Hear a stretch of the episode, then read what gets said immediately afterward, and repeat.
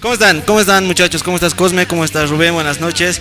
Eh, de tiempo estoy apareciendo acá, he tenido unos percances. ¿Unos qué? unos, ¿Unos receso, qué? un receso, un receso. Dale su memo. dale su- no, estamos ahorita de nuevo. unos pequeños percances con la con la vida, eh, pero ya ya estamos aquí con pilas recargados de nuevo en el programa.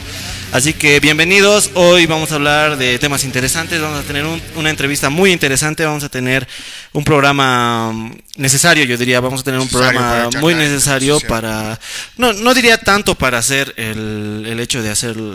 alimentar el morbo, tal vez. Eh, yo creo que este programa amerita un poco más para mm, concientizar a las personas, para que las personas tengan un poco más de que se adentren un poco más en el tema porque es un tema serio y vamos a hablar sobre lo que está aconteciendo en nuestra sociedad.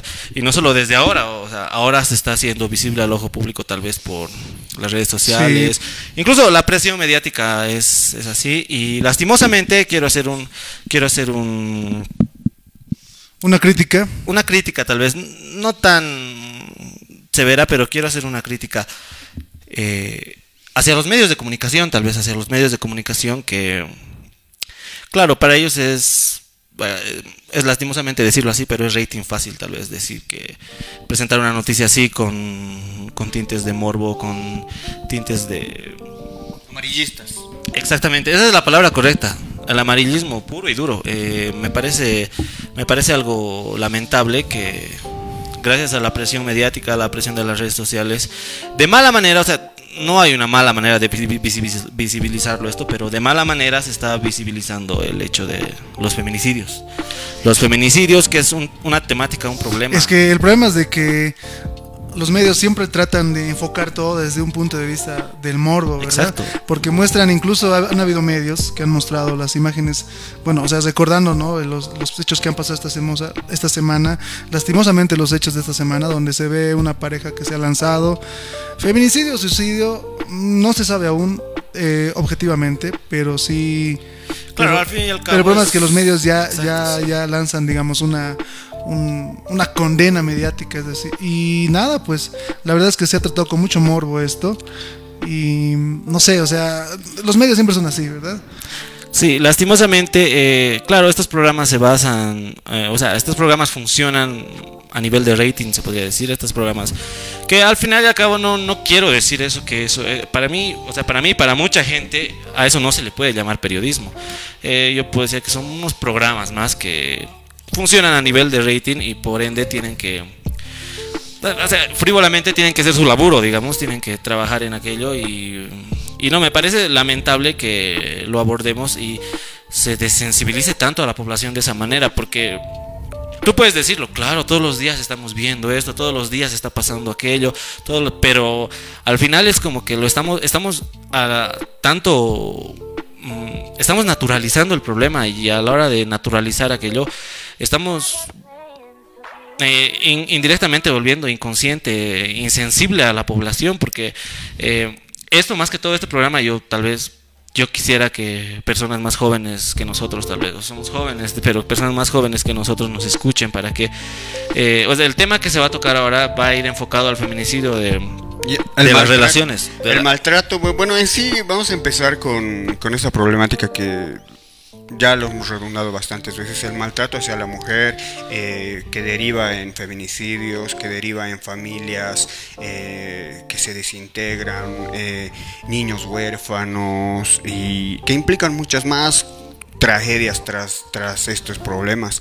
El maltrato a la mujer, en, como tú dices, eh, Samu, eh, en el lapso de estos últimos tiempos ha sido muy recurrente y un problema muy feo que con palabras que el, el ha dicho en el anterior programa, que no hay una mm, concientización ni eh, como una prevención como un hacer una, una prevención para que esto no suceda o sino hacer unas políticas de educación hacia nuestros niños, escuelas, colegios, porque ya esto es, esto es demasiado, es como tú dices, el, Claro. el amarillismo, como estábamos hablando, el amarillismo en, en nuestros medios de comunicación sí existen, pero por lo cual también eh, cuando una persona, un periodista se forma, también existen códigos de respeto hacia, hacia las víctimas o hacia de quién se va a hablar. o hacia la misma noticia, tal Claro, vez, por en decir serio, sí, claro. sí, co- como mostrar fotos, evidencias, eh, para eso existen, puedes, puedes censurar rostros,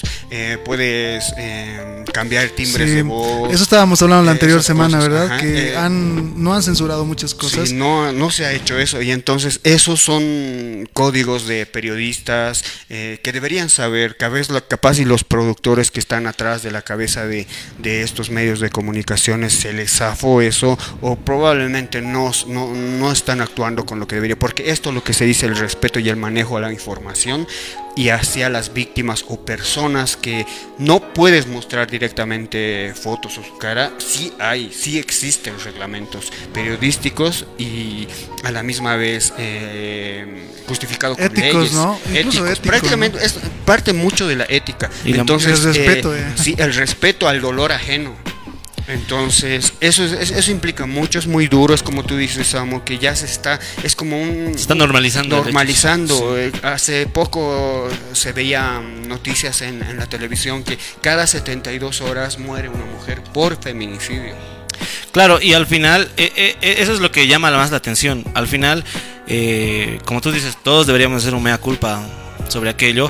Y al final, lastimosamente, eh, lo normalizamos tanto y naturalizamos tanto esta, esta temática, esta situación, que para empezar es una situación eh, tanto, es en el contexto social e ideológico está arraigada en nuestra, en nuestra población. Y esta situación la estamos naturalizando tanto que llega a ser una cifra, tal vez, solo llega a ser una cifra verdad, más sí. y no tendría que quedarse en una, en una cifra más. Y eso yo creo que tiene Sí. mucha causa las, los medios de comunicación, Claro, las redes lo- sociales. o sea, el manejo de la información eh, como se debería manejarla, sí está, tienen encargadas las redes sociales, las redes sociales y medios de comunicación. Porque que, eh, queramos o no, eh, esto es lo que ha pasado la, la anterior semana de estos dos eh, jóvenes, porque sí eran unas personas jóvenes, eh, ha sido manejada mm, no solo por medios de comunicación oficiales, sino por cualquier persona que tenía un- una cuenta en las redes sociales lo ha compartido, lo ha compartido, lo ha compartido y entonces estas imágenes no estaban censuradas. Claro, Facebook te censura por eh, si quieres ver esta foto, tantos, tantos, ¿no? pero Claro, y- la misma gente igual ya empezó a... a a expandir eh, esto, esta- este tipo de, de videos. Entonces, bueno, eh, reclamamos contra los medios de comunicación porque son quienes se forman para transmitir eso, ¿no? Pero también nosotros eh, hacemos, o sea, de cualquier cosa que vemos ya estábamos pasando, ya estamos compartiendo. Entonces, también ahí un poco la, sensibili- la sensibilidad de, de nosotros o el hecho de que se vea común o normal ya ver esta, eh, eh, estas publicaciones ya no sé, ya, ya parte, es que ya es mucho, es muy recurrente. El caso de igual de, de mujeres, niños, niñas, personas en general desaparecidas es igual muy recurrente. Ya están desapareciendo personas eh, constantemente. Fuese a que estas personas se hayan dado su, su, no sé, se hayan ido, se hayan escapado, por así decirlo, desde ese punto a personas que verdaderamente se hayan desaparecido de, de- Claro, la eh, estamos hablando, en este caso estamos hablando de feminicidios como Claro, tal. sí, claro. Estamos hablando, claro, y eso es lo que quiero llegar. Estamos hablando de la muerte de un ser humano eh, como tal, pero ese es el último de los, como se podría decir, el último de el, el- el último la última instancia de la violencia se podría decir, pero detrás de aquello, como tú dices, hay personas desaparecidas, hay personas que sufren de violencia, violencia, violencia psicológica, violencia física, violencia sexual, eh, la cosificación está a la orden del día, la Sí, cosificación la de las mujeres está y lo normalizamos tanto que a la hora de y perdón la- a la gente que me escucha y me dice esto, pero eh, empezamos el programa con eh, con, con mm, con esta con, con estas palabras de un poco reprimenda a las redes sociales y al y al mismo público al- Claro. al- y que normaliza todo esto. ¿Por qué? Porque Es que ya es normal. no, claro, nos pone, ese es el problema. Y hay Sí, que, ya. y para que, pasando al tema, para que entiendan, para que la gente entienda, es un, es una, es una, como, como te digo, a ver, es un, es un, este es un problema que, y, y- y aunque no queramos escuchar, o es un problema que se, que empieza desde la, Claro. desde, desde, desde la, hay, hay una, hay, desde la, hay un la etapa de enamoramiento, por No, no, claro, hay- decirlo. más allá hay una, hay, hay- aquí en Bolivia hay una una cultura del patriarcado, quiero decir, bien arraigada. El machismo, por en pocas claro, palabras. el patriarcado está bien arraigado aquí en Bolivia y además de aquello, el, hay un problema de género. El problema de género es que eh, está, está latente ahí. eh, yendo a los a los conceptos, se podría decir, del feminicidio. O sea, eh, el feminicidio técnicamente está, no está catalogado, él no me va a dejar mentir, vean que no está catalogado como, como solo el homicidio, se podría decir, no está catalogado como el asesinato, sino está catalogado como el, el asesinato a una persona del sexo femenino por ser del sexo femenino, por, porque ella es del sexo femenino. Y ahí es donde parte todo esto de que las personas, eh, nosotros como sociedad, eh, es un problema, es un problema histórico, ya se podría decir aquello, porque las, las personas que venimos con esa costumbre, con esa tradición, las personas que son un poco, tal vez un poco más mm, te podría decir un poco más conservadoras, un poco más moralistas, tal vez se podría decir, tal vez que tal vez se van a molestar con mi opinión tal vez o con, o con lo que es verdad. Esto se arraiga desde los desde desde la desde el tradicionalismo de la de la jerarquización de la familia. ¿A qué me refiero? De la familia como Claro, familia como familia como un constructo, familia como una organización donde la jerarquización está. Donde hay un número uno, un número dos. Exacto. Donde hay un jefe y un empleado, por así eh, decirlo. Así voy. Y está el matrimonio. El matrimonio es, eh, en términos de costumbre, está, está forjado en ese sentido. Y claro. desde ahí empieza la violencia a la mujer. ¿Por nos, vamos a los roles, nos vamos a los roles que se les da, es un problema de roles de género, también nos vamos a los roles que se da a la mujer como tan, como, como aquí en Bolivia.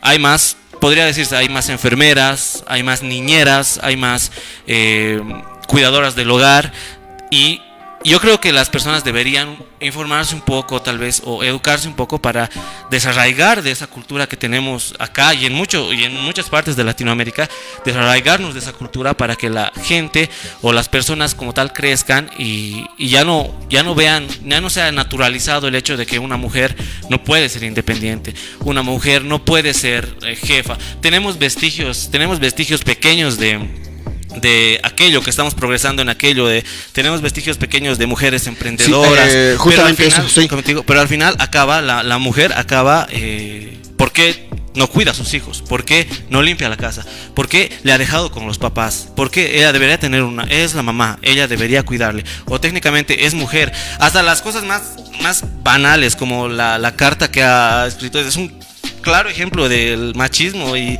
pero de un machismo tan degradante no es, un machismo no incluso es un machismo tan iletrado se podría decir o sea es un machismo tan o sea la ignorancia o sea la ignorancia no perdona no sí claro. como dicen no la ignorancia es la ignorancia es atrevida pero esa carta ha sido bastante fulminante para, para pensar que como bolivianos nos da un para, para, entrar un poco en contexto de qué de qué carta estamos hablando a ver mira la carta del feminicida. el, caso era así. El, caso era así.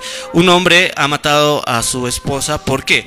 En su carta él detalla que porque eh, las feminazis, como él les dice entre comillas, ese término que él utiliza peyorativamente, eh, lo han arruinado el mundo. Las mujeres tienen que hacer caso a los hombres. Yo ya no podía más. Yo amaba a mi esposa, pero mi esposa se estaba como se estaba comportando mal y no estaba haciendo lo que yo quería, más o menos. Y por eso la he matado. Que me disculpe mi hija y que me disculpen todos. Y ya.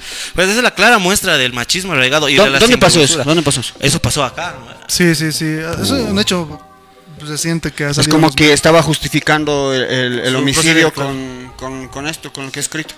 Sí, y dando palo al feminismo, pero de una manera muy ignorante que ya ni siquiera da para... Debería, sí, claro. Ni siquiera da para... Yo, yo uso este, como, ese es el claro reflejo de, eh, de la, el tradicionalismo y la costumbre que estamos arrastrando. Sí, a eso, sí, a eso es lo que tú dices, eh, Samu, yo creo que sí, ese es el... A todo lo que tú has mencionado tienes mucha razón, aunque parezca muy retrógrada y todo eso, aún existe, es hay personas que se, que se crían así de esta manera, eh, mujeres que han sido criadas de esta manera con la cuestión de que el hombre de la casa tiene que ser, o si el hijo es hombre, pues al hijo se le atiende, o las hermanas le atienden, cuestiones así. Entonces yo creo que sí es el, el, primer paso que ha dado, la primera problemática surge de eso. Después, pero como nuestra pregunta de la semana dice, que, lo, que creen, si creen que el feminicidio pueda surgir de una relación tóxica. claro. En el, aterrizando más al tema, ¿no? Claro, sí, aterrizando un poco más al tema y entrando a lo que se va a hablar específicamente, yo creo que ya nuestros invitados nos están viendo. Em, de esta parte queremos partir. ¿Cómo es una preve cómo puede una mujer prevenir estos tipos de de violencia o cómo darse ¿Cómo cuenta pueden que detectar, ¿no? claro cómo pueden detectar porque en un inicio no siempre se inicia así duramente así siempre va a haber rasgos de inicio Claro. y como decimos nosotros ¿no? el, el noviazgo los, las relaciones tóxicas podrían partir, podrían convertirse en feminicidio. Ha habido casos que sí, ha habido casos anteriormente, ya van en todo el, en todo el año de enero hasta la Claro, fecha, ya van como más de 47 mujeres que han sido que han, que han fallecido. Eh, entrando Y- al tema, volvemos, volvemos, volvemos a lo mismo, volvemos a decir, volvemos a, a- a decir cómo la mujer podría darse cuenta, cómo la mujer podría ver, o sea, claro, son medidas de prevención que tal vez todo como ser humano deberíamos tomar, pero nos estamos olvidando de algo. Estamos como te digo, ahí es donde vamos normalizando la situación.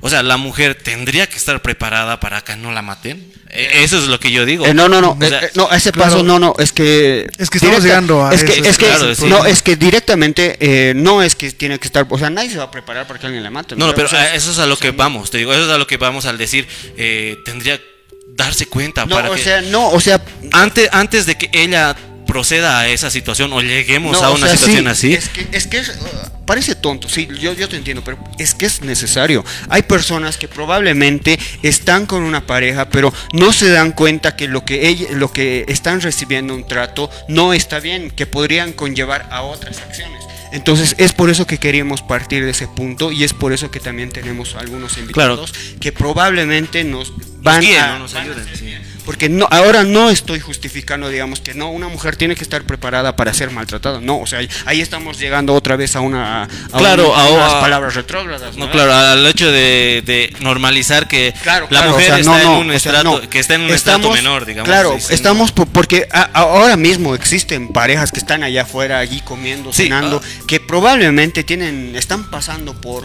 cuestiones que probablemente podrían ser muy malas o podrían concurrir en malas acciones. Claro, sí. después. O sea, Pero lo que, lo que lo que creo que se refería Samuel es que estamos llegando a un punto en esta en este momento de la de no sé historia o, o tal vez situación en que ya se está arrastrando, digamos, a, a darse de cuenta una mujer cuando una persona es agresiva. A decir, con lo que ha dicho Samuel, eh, que, una, que una mujer tiene que estar eh, lista o tiene que claro, sí. atenta si un hombre la va a matar, aunque sea duro. Es, es- estamos llegando a ese punto. A este paso sí. A este- estamos llegando a ese punto. Y eso está mal. Antes de eso, pasitos más atrás, una sociedad, sé que es difícil, una sociedad debería educarse. ¿Y para qué mejor que educarla? Como tú dices, va a venir un, un experto, lo vamos a entrevistar y nos va a dar su opinión de aquello y nos va a dar que la gente desde pequeña, enfocado en las relaciones tóxicas, este programa queremos que vaya enfocado a las relaciones tóxicas. Claro, la temática del feminicidio es amplia, la temática de género es amplia, la temática de, de los roles que, que en esta sociedad están bien arraigados es bien amplia, pero queremos tocar un pedacito, sé que tampoco podemos abarcar todo, un pedacito de aquello queremos tocar, que es lo que pasa, lo que pasa con, todos tenemos eh, parientes, amigos, amigos menores de edad, hermanos, hermanas que tal vez inconscientemente pueden incurrir o llegar a, a- ese extremo solo porque la, la violencia está, está catalogada como violencia. La violencia está catalogada como violencia desde, no solo desde que hay golpes, la violencia psicológica está ahí a flor de piel cuando uno le revisa el celular, cuando uno le pide, cuando uno le pide las contraseñas, cuando le dice dónde está yendo.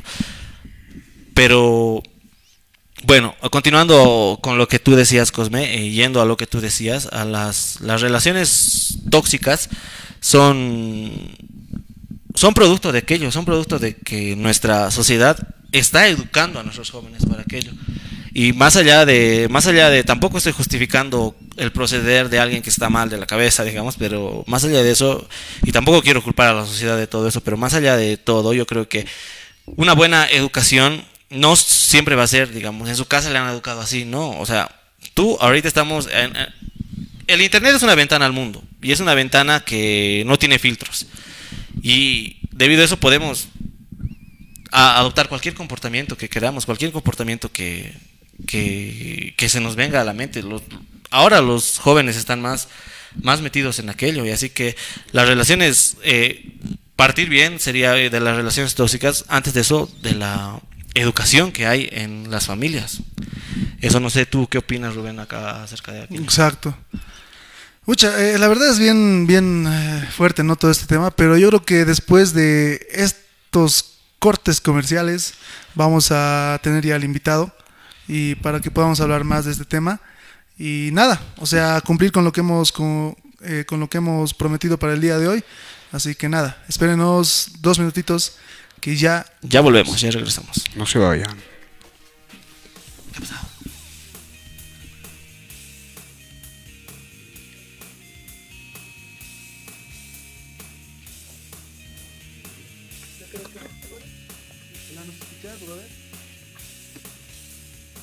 Licenciado, licenciado, ¿me escucha? En nombre de un rey hambriento de oro, plata y poder. Aló, Lo escuchamos, lo escuchamos. ¿Lo escuchamos? la espada castiga de nada, aunque pagues la ofrenda deseada. 500 años atrás de tanta Buenas Ah, ya, listo, listo. Ya está, ya está todo bien. Nada, comenzamos en dos minutos, ¿sí? O un minuto.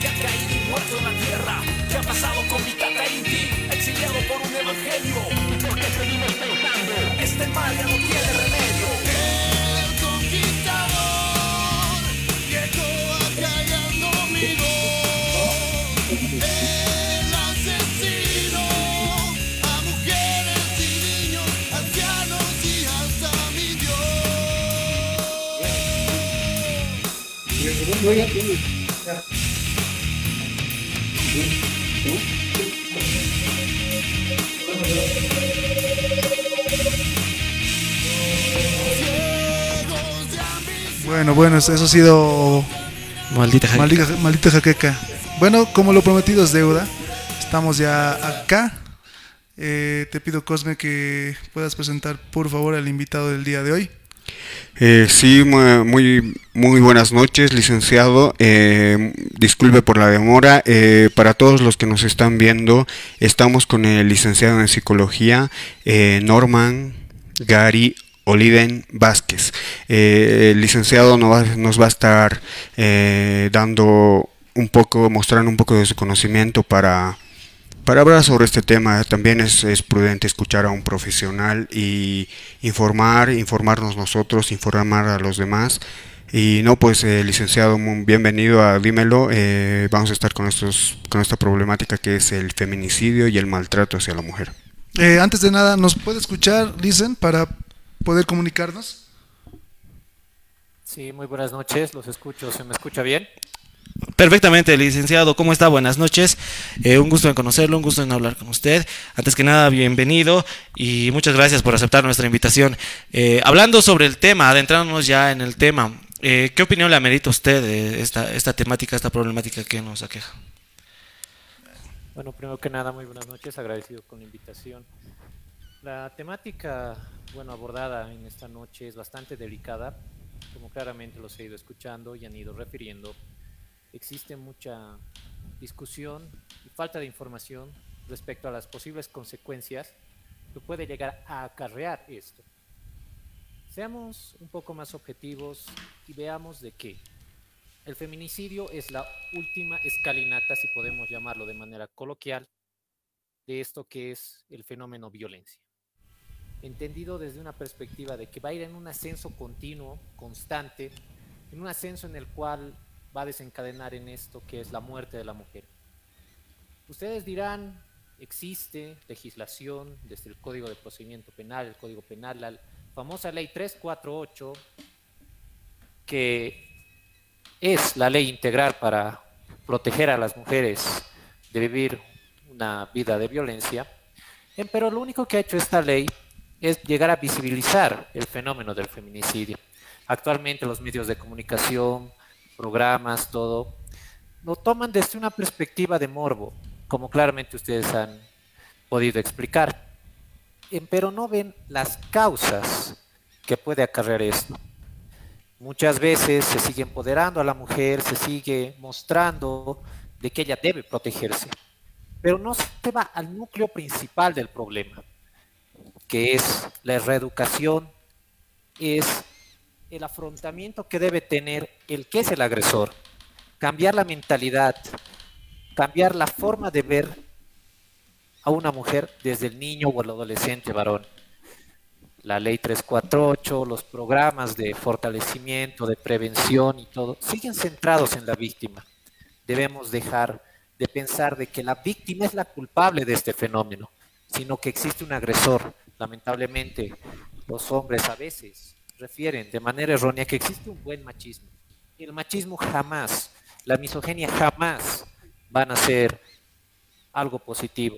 Existen programas y el término adecuado a determinar es el uso adecuado de masculinidades. Reeducar a este presunto agresor, puesto de que la génesis de todo este problema denominado violencia es el varón, el niño adolescente, que tiene que cambiar esta forma errónea de pensar hacia la mujer como un aspecto netamente utilizable, como un aspecto netamente utilidad o de un placer incluso sexual, de un placer o de una servidumbre que debe tener ella.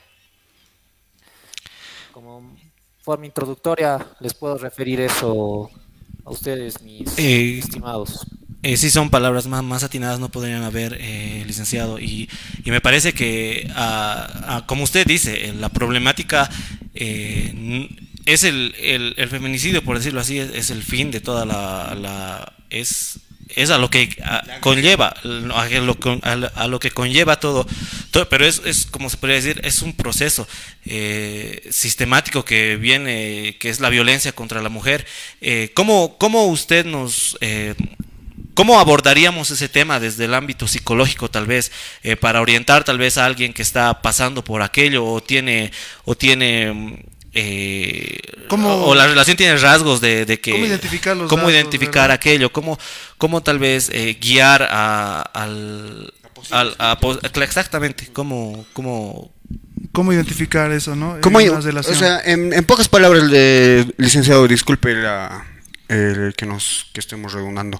Eh, lo que queríamos decir es que como una persona, como una mujer, una mujer joven, eh, ¿cómo podría identificar, digamos, posibles agresiones eh, en su relación o que por, no sé, cómo, estas, cómo hemos manejado esta pregunta, como las relaciones tóxicas, entre comillas, cómo se maneja, cómo una persona podría darse cuenta o abrir los ojos, porque a veces cuando una persona está enamorada, piensa que podría cambiar o no sé, esas cosas, digamos.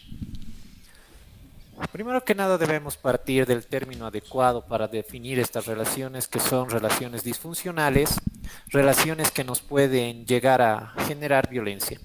Entendamos de que desde muy temprana edad sabemos, actualmente, existe ya enamoramiento desde los 12, 13 años, pero es ahí, la ingenuidad, o en todo caso a veces la inocencia que se tiene en una adolescente, en una niña que podíamos denominar, y conllevar una relación, no puede llegar a identificar esto lo que se denomina los micromachismos o estos microcontroles que puede ejercer el adolescente varón o en este caso ya en unas tipologías mucho más específicas dentro de lo que es el Código Penal, que es el estupro, es víctima de una seducción y un engaño, basado en el criterio de la inocencia que tiene ella, no identifica estos indicadores, siendo los mismos los cuales pueden ser, por ejemplo, lo que ustedes refieren, es revisar el celular, controlar la forma de vestir, la forma de incluso expresarse, refiriendo palabras tan sencillas como no puedes salir así, te ves de una manera, bueno,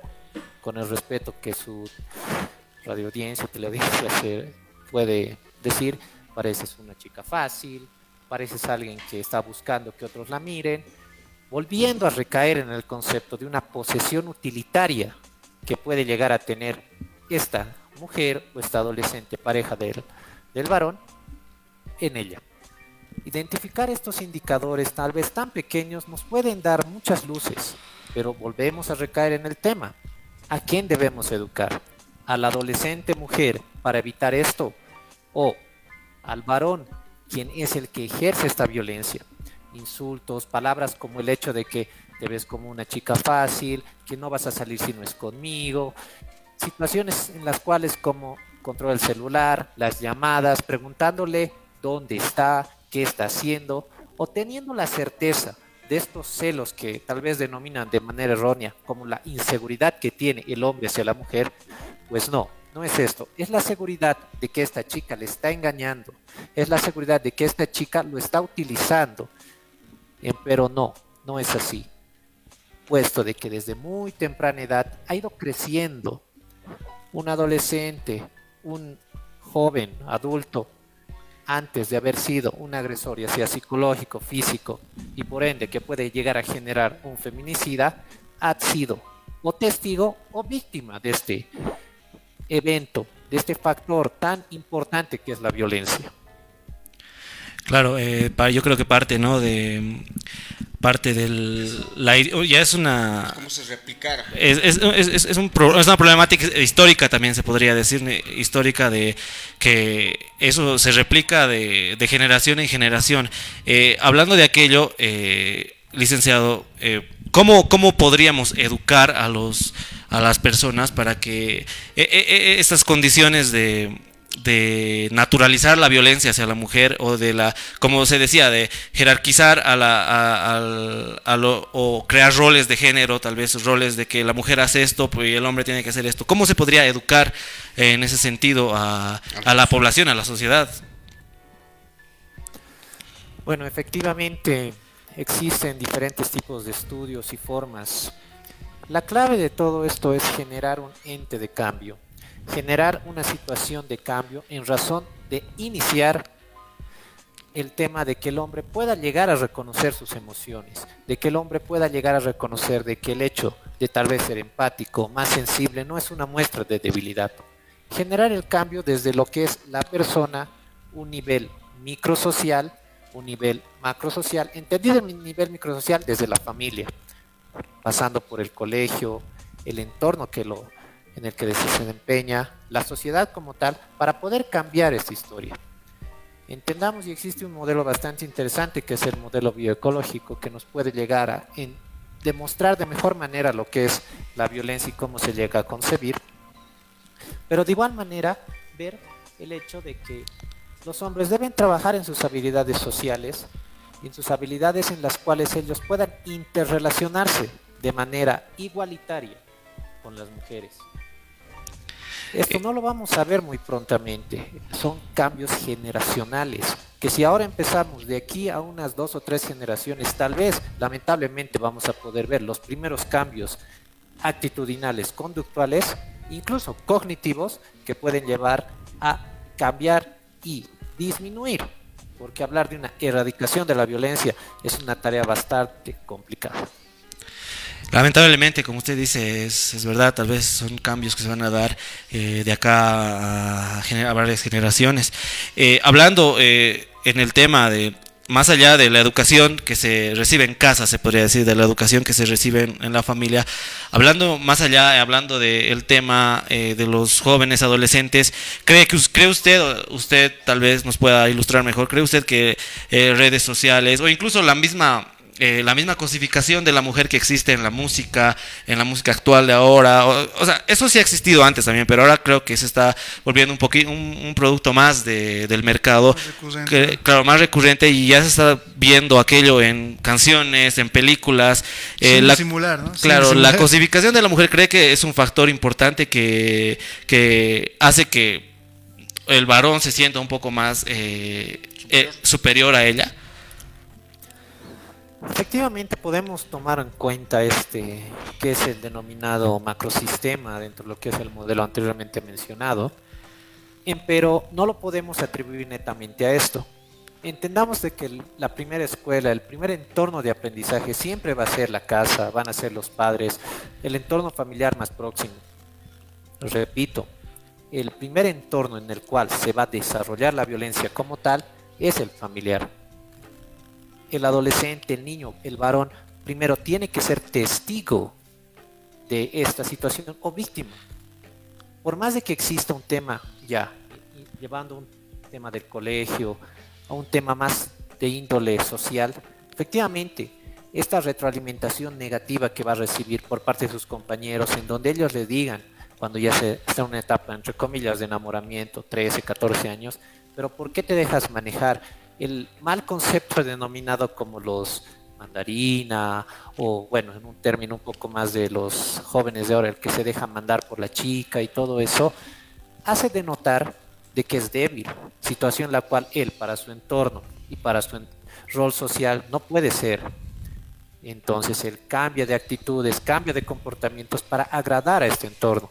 En lo que ustedes refieren, la música, todo tiene un tinte netamente sexual, porque si denotamos con esto que es el boom del reggaetón y todo, empiezan a cosificar y a objetivizar a la mujer como un objeto sexual, netamente para generarle placer al hombre, netamente para generarle una satisfacción. Y no así viendo de que es una persona, de que es alguien que merece el respeto, olvidando incluso de que todos y cada uno de nosotros hemos salido de una madre, tenemos hermanas, tenemos compañeras de trabajo o incluso enamoradas que nos permiten visibilizar y demostrar de una manera mucho más fehaciente la existencia de emociones y la incapacidad a veces que tiene el hombre de expresarlas. Sí, eh, eh, eh nos queda claro que, es que, como se dice, la casa, ustedes, la casa, el hogar es la primera escuela, y yo creo que sí, también con, un con una formación sólida y una formación en valores éticos. En valores, en, valores. Yo creo que tampoco va, a ser fácil que él absorba ese tipo de ese tipo de conducta de factores externos, factores sociales.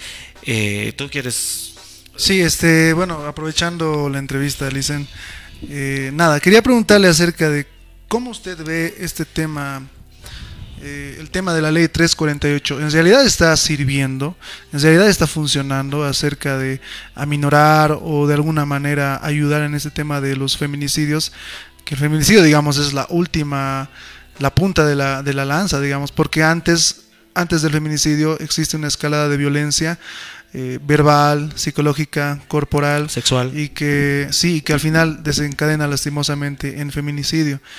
La ley 348 está ayudando, eh, ha servido de algo eh, y en todo caso hacer o que realicen los, los, legisladores leyes más duras podrán significar una, una mejora o un avance. En relación y en referencia a la 348, esto ha sido, y entendamos, y este conocimiento público, de que es una ley, de que ha salido a una presión social, por un caso bastante emblemático que todos conocemos, pero no ha sido lo suficientemente pensada en relación al tema de prevenir lo que dice, garantizar a las mujeres vivir una vida libre de violencia. La 348 lo único que ha hecho es visibilizar lo que hace décadas existe que es la violencia. Visibilizar y mostrar en cifras, bueno, bastante frías, un número más. Olvidando de que detrás de ello existen vidas, existen familias, existen niños que quedan en la orfandad. El padre la mata. Queda al cuidado de familia ampliada, puesto de que su madre está muerta, su padre en la cárcel y queda esto que son lo que se denomina la víctima colateral, el niño, niña o adolescente que queda en un centro de acogida o al cuidado de la familia por línea materna, la cual efectivamente y con justa razón, no lo justifico, efectivamente no, pero va a llenarle la cabeza de que su padre ha sido quien le ha quitado la vida a su madre. De igual manera, la promulgación de la 348 ante esta presión social no ha sido pensada, como su nombre indica, con una integralidad multiárea, legal, psicológica, social, antropológica en este caso. Entendamos y tal vez el comentario que voy a vertir a continuación les va a parecer bastante duro. Desde una perspectiva histórica, se puede decir de que Bolivia es un país feminicida por excelencia. Nos vamos a remontar hasta la prehispanidad, hasta la cultura tihuanacota, no yendo muy lejos, Centroamérica, a quienes sacrificaban los mayas, los tihuanacotas, los incas, para agradar esta figura falocentrista, que era el dios sol, identificada siempre como un hombre o como una figura masculina. De igual manera, ya llegando a, nuestra, a nuestro contexto, la mujer siempre va a ser, ahora mismo, con la hipersexualización que existe, en donde se ve que va, una mujer tiene que ser agradable a la vista, tiene que ser bella, tiene que mostrarse como lo que se denomina las parejas trofeo. Mientras más linda sea tu chica o con la que estés, mejor estatus social tienes, mejor te ven, más te respetan, bajo la idea errónea de que esto viene de nuestros antepasados, viene desde mucho antes. ¿Por qué no existe ese cambio? Y es donde volvemos a recaer en el error de que se sigue trabajando con la mujer y no así con lo que es la génesis del problema, que es el varón. Sí, eh, sí, este, a ver, em, entonces, eh, como usted lo ha mencionado anteriormente, el problema se cae en primera instancia de este, de esta brecha, ¿no? Que hay entre varón y mujer. ¿Usted cree que la sociedad boliviana, o en este caso, es una sociedad machista? Que yo creo que sí es bastante machista, pero ¿en qué grado de machismo ya usted lo calificaría? Porque hay, una, hay un fenómeno bastante interesante, ¿no? Incluso por cultura este país es bastante machista. El patriarcado, el patriarcado, está, el patriarcado está bastante marcado acá. ¿En qué grado usted lo calificaría el machismo en Bolivia? Bueno, en relación al tema del machismo es un punto bastante álgido y delicado de tratar Efectivamente Bolivia viene desde sus orígenes, desde una, con una formación, con una cultura machista. Es muy alto. Solamente vemos las cifras, lamentablemente, que las toman como número de esta gestión. De un año atrás, los feminicidios han ido en decremento. Los feminicidios han dejado de existir. Pasamos más de mil casos al año de violencia familiar doméstica y solo los que denuncian, solo de esas mujeres que son lo suficientemente valientes, porque sí, efectivamente, para ser y hacer una denuncia ante el mal funcionamiento del engranaje de la justicia, son las que se llegan a conocer. Efectivamente, en Bolivia puede haber miles, incluso casos, que siguen dentro de las cuatro paredes de una habitación, de un departamento, siguen quedando en la completa impunidad. Efectivamente, Bolivia es un país netamente machista, Machista, misogenio, yendo desde la cultura aymara, en donde no se reconoce a la mujer. La creencia cultural del cirguiñaco y la creencia cultural de que una mujer es una posesión. Entendamos desde la cultura aymara muchas veces de que existe lo que es la irpaca, ya entrando a un tema netamente cultural, en donde literal compras el derecho a estar con esa mujer. Situación la cual se ve visible. Bueno, hemos perdido un poco la conexión. Eh, ¿nos, ¿Nos escucha, Listen? Sí, ahora si no se ha tenido algún problema técnico, si no me equivoco. Sí, se le escucha, Se le escucha, licenciado. Sí, sí, sí, se le escucha. Y como, sí, como usted decía, licenciado, sí, lamentablemente venimos de una cultura eh, machista por excelencia, yo diría, una cultura, eh, una cultura que es netamente, netamente eh, que patriarcal y beneficia, beneficia al hombre, beneficia, beneficia al, al sexo masculino. Y yo creo que lastimosamente, como dice el licenciado, esto es un tema de educación y si lo tratamos desde ahora se podría haber reflejado tal vez unos cuantos vestigios de cambio dentro de unas, un par de generaciones y es lamentable, pero yo creo que debería empezar, debería empezar a, a, a tomarse en cuenta, a tomar las riendas, a la educación en el hogar, la educación de los padres, eh, eh, eh, todo, todo cuenta, todo cuenta en as de, de, llevar a un buen puerto.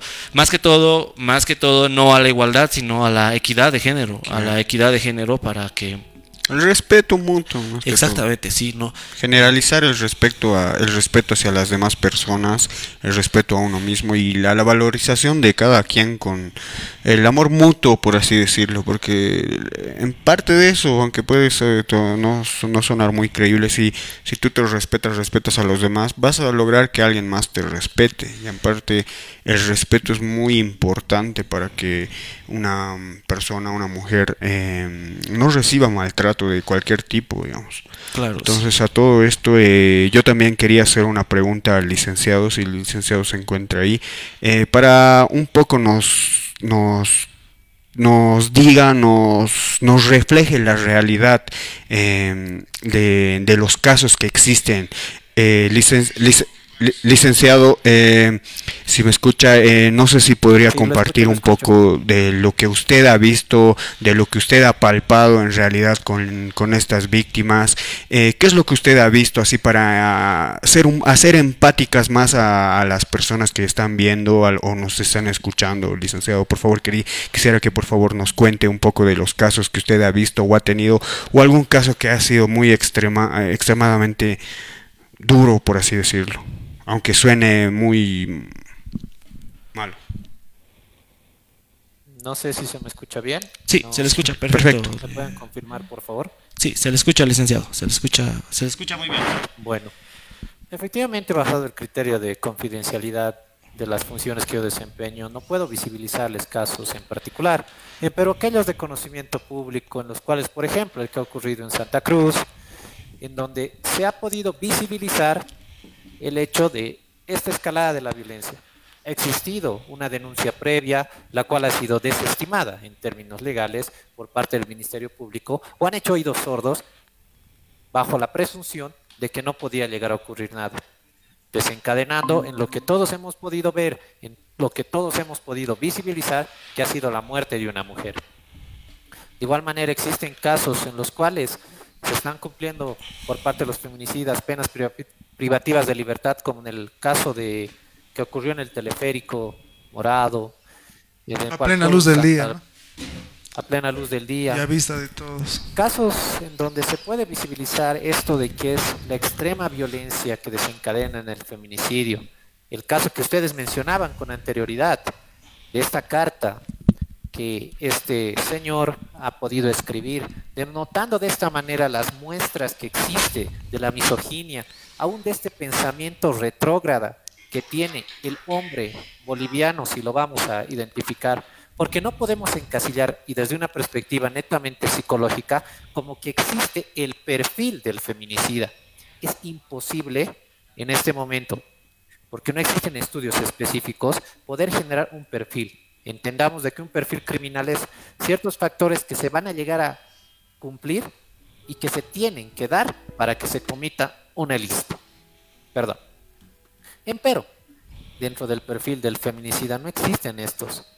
No existe un trastorno de personalidad que mal llamado incluso por oficiales y altos jerarcas policiales denominan como psicópatas. Para generar una declaración de tal magnitud se deberían hacer estudios muy profundos de este sujeto entendamos, y eso sí, desmitifiquemos el hecho de que un feminicida es un psicópata. Es un delincuente, es un criminal efectivamente. No estamos aquí para justificar su proceder, pero sí tenemos que entender de que cualquiera puede cometer un feminicidio. Eh, sí, y, y, como usted dice, no, tiene, no hay un perfil, no hay un perfil que, que, que tenga un feminicida. Pero... Y, y tampoco, te, eh, si no es una patología, el hecho de, de, que él comete el crimen, eh, sí es un asesino, es un, es un feminicida, como dice la misma palabra, pero eh, yo creo que a ver, Rubén, tenías. Sí, a ver, este, un poquito aterrizando al tema que nos, que nos, bueno, que, que, queremos tocar también, entrando a la siguiente parte de la entrevista. para las personas que nos escuchan, eh, amigos, para la audiencia que nos escuchan, y para ayudarlos también en esta manera, ¿cómo se puede identificar, al margen de lo que usted ha dicho al comienzo, cómo se puede identificar indicios de que una relación llamado tóxico, capaz es decir, es como que ya se ha mal utilizado ahora ese término de decir relación tóxica, porque relación tóxica ya incluso parece hasta chiste, ¿no?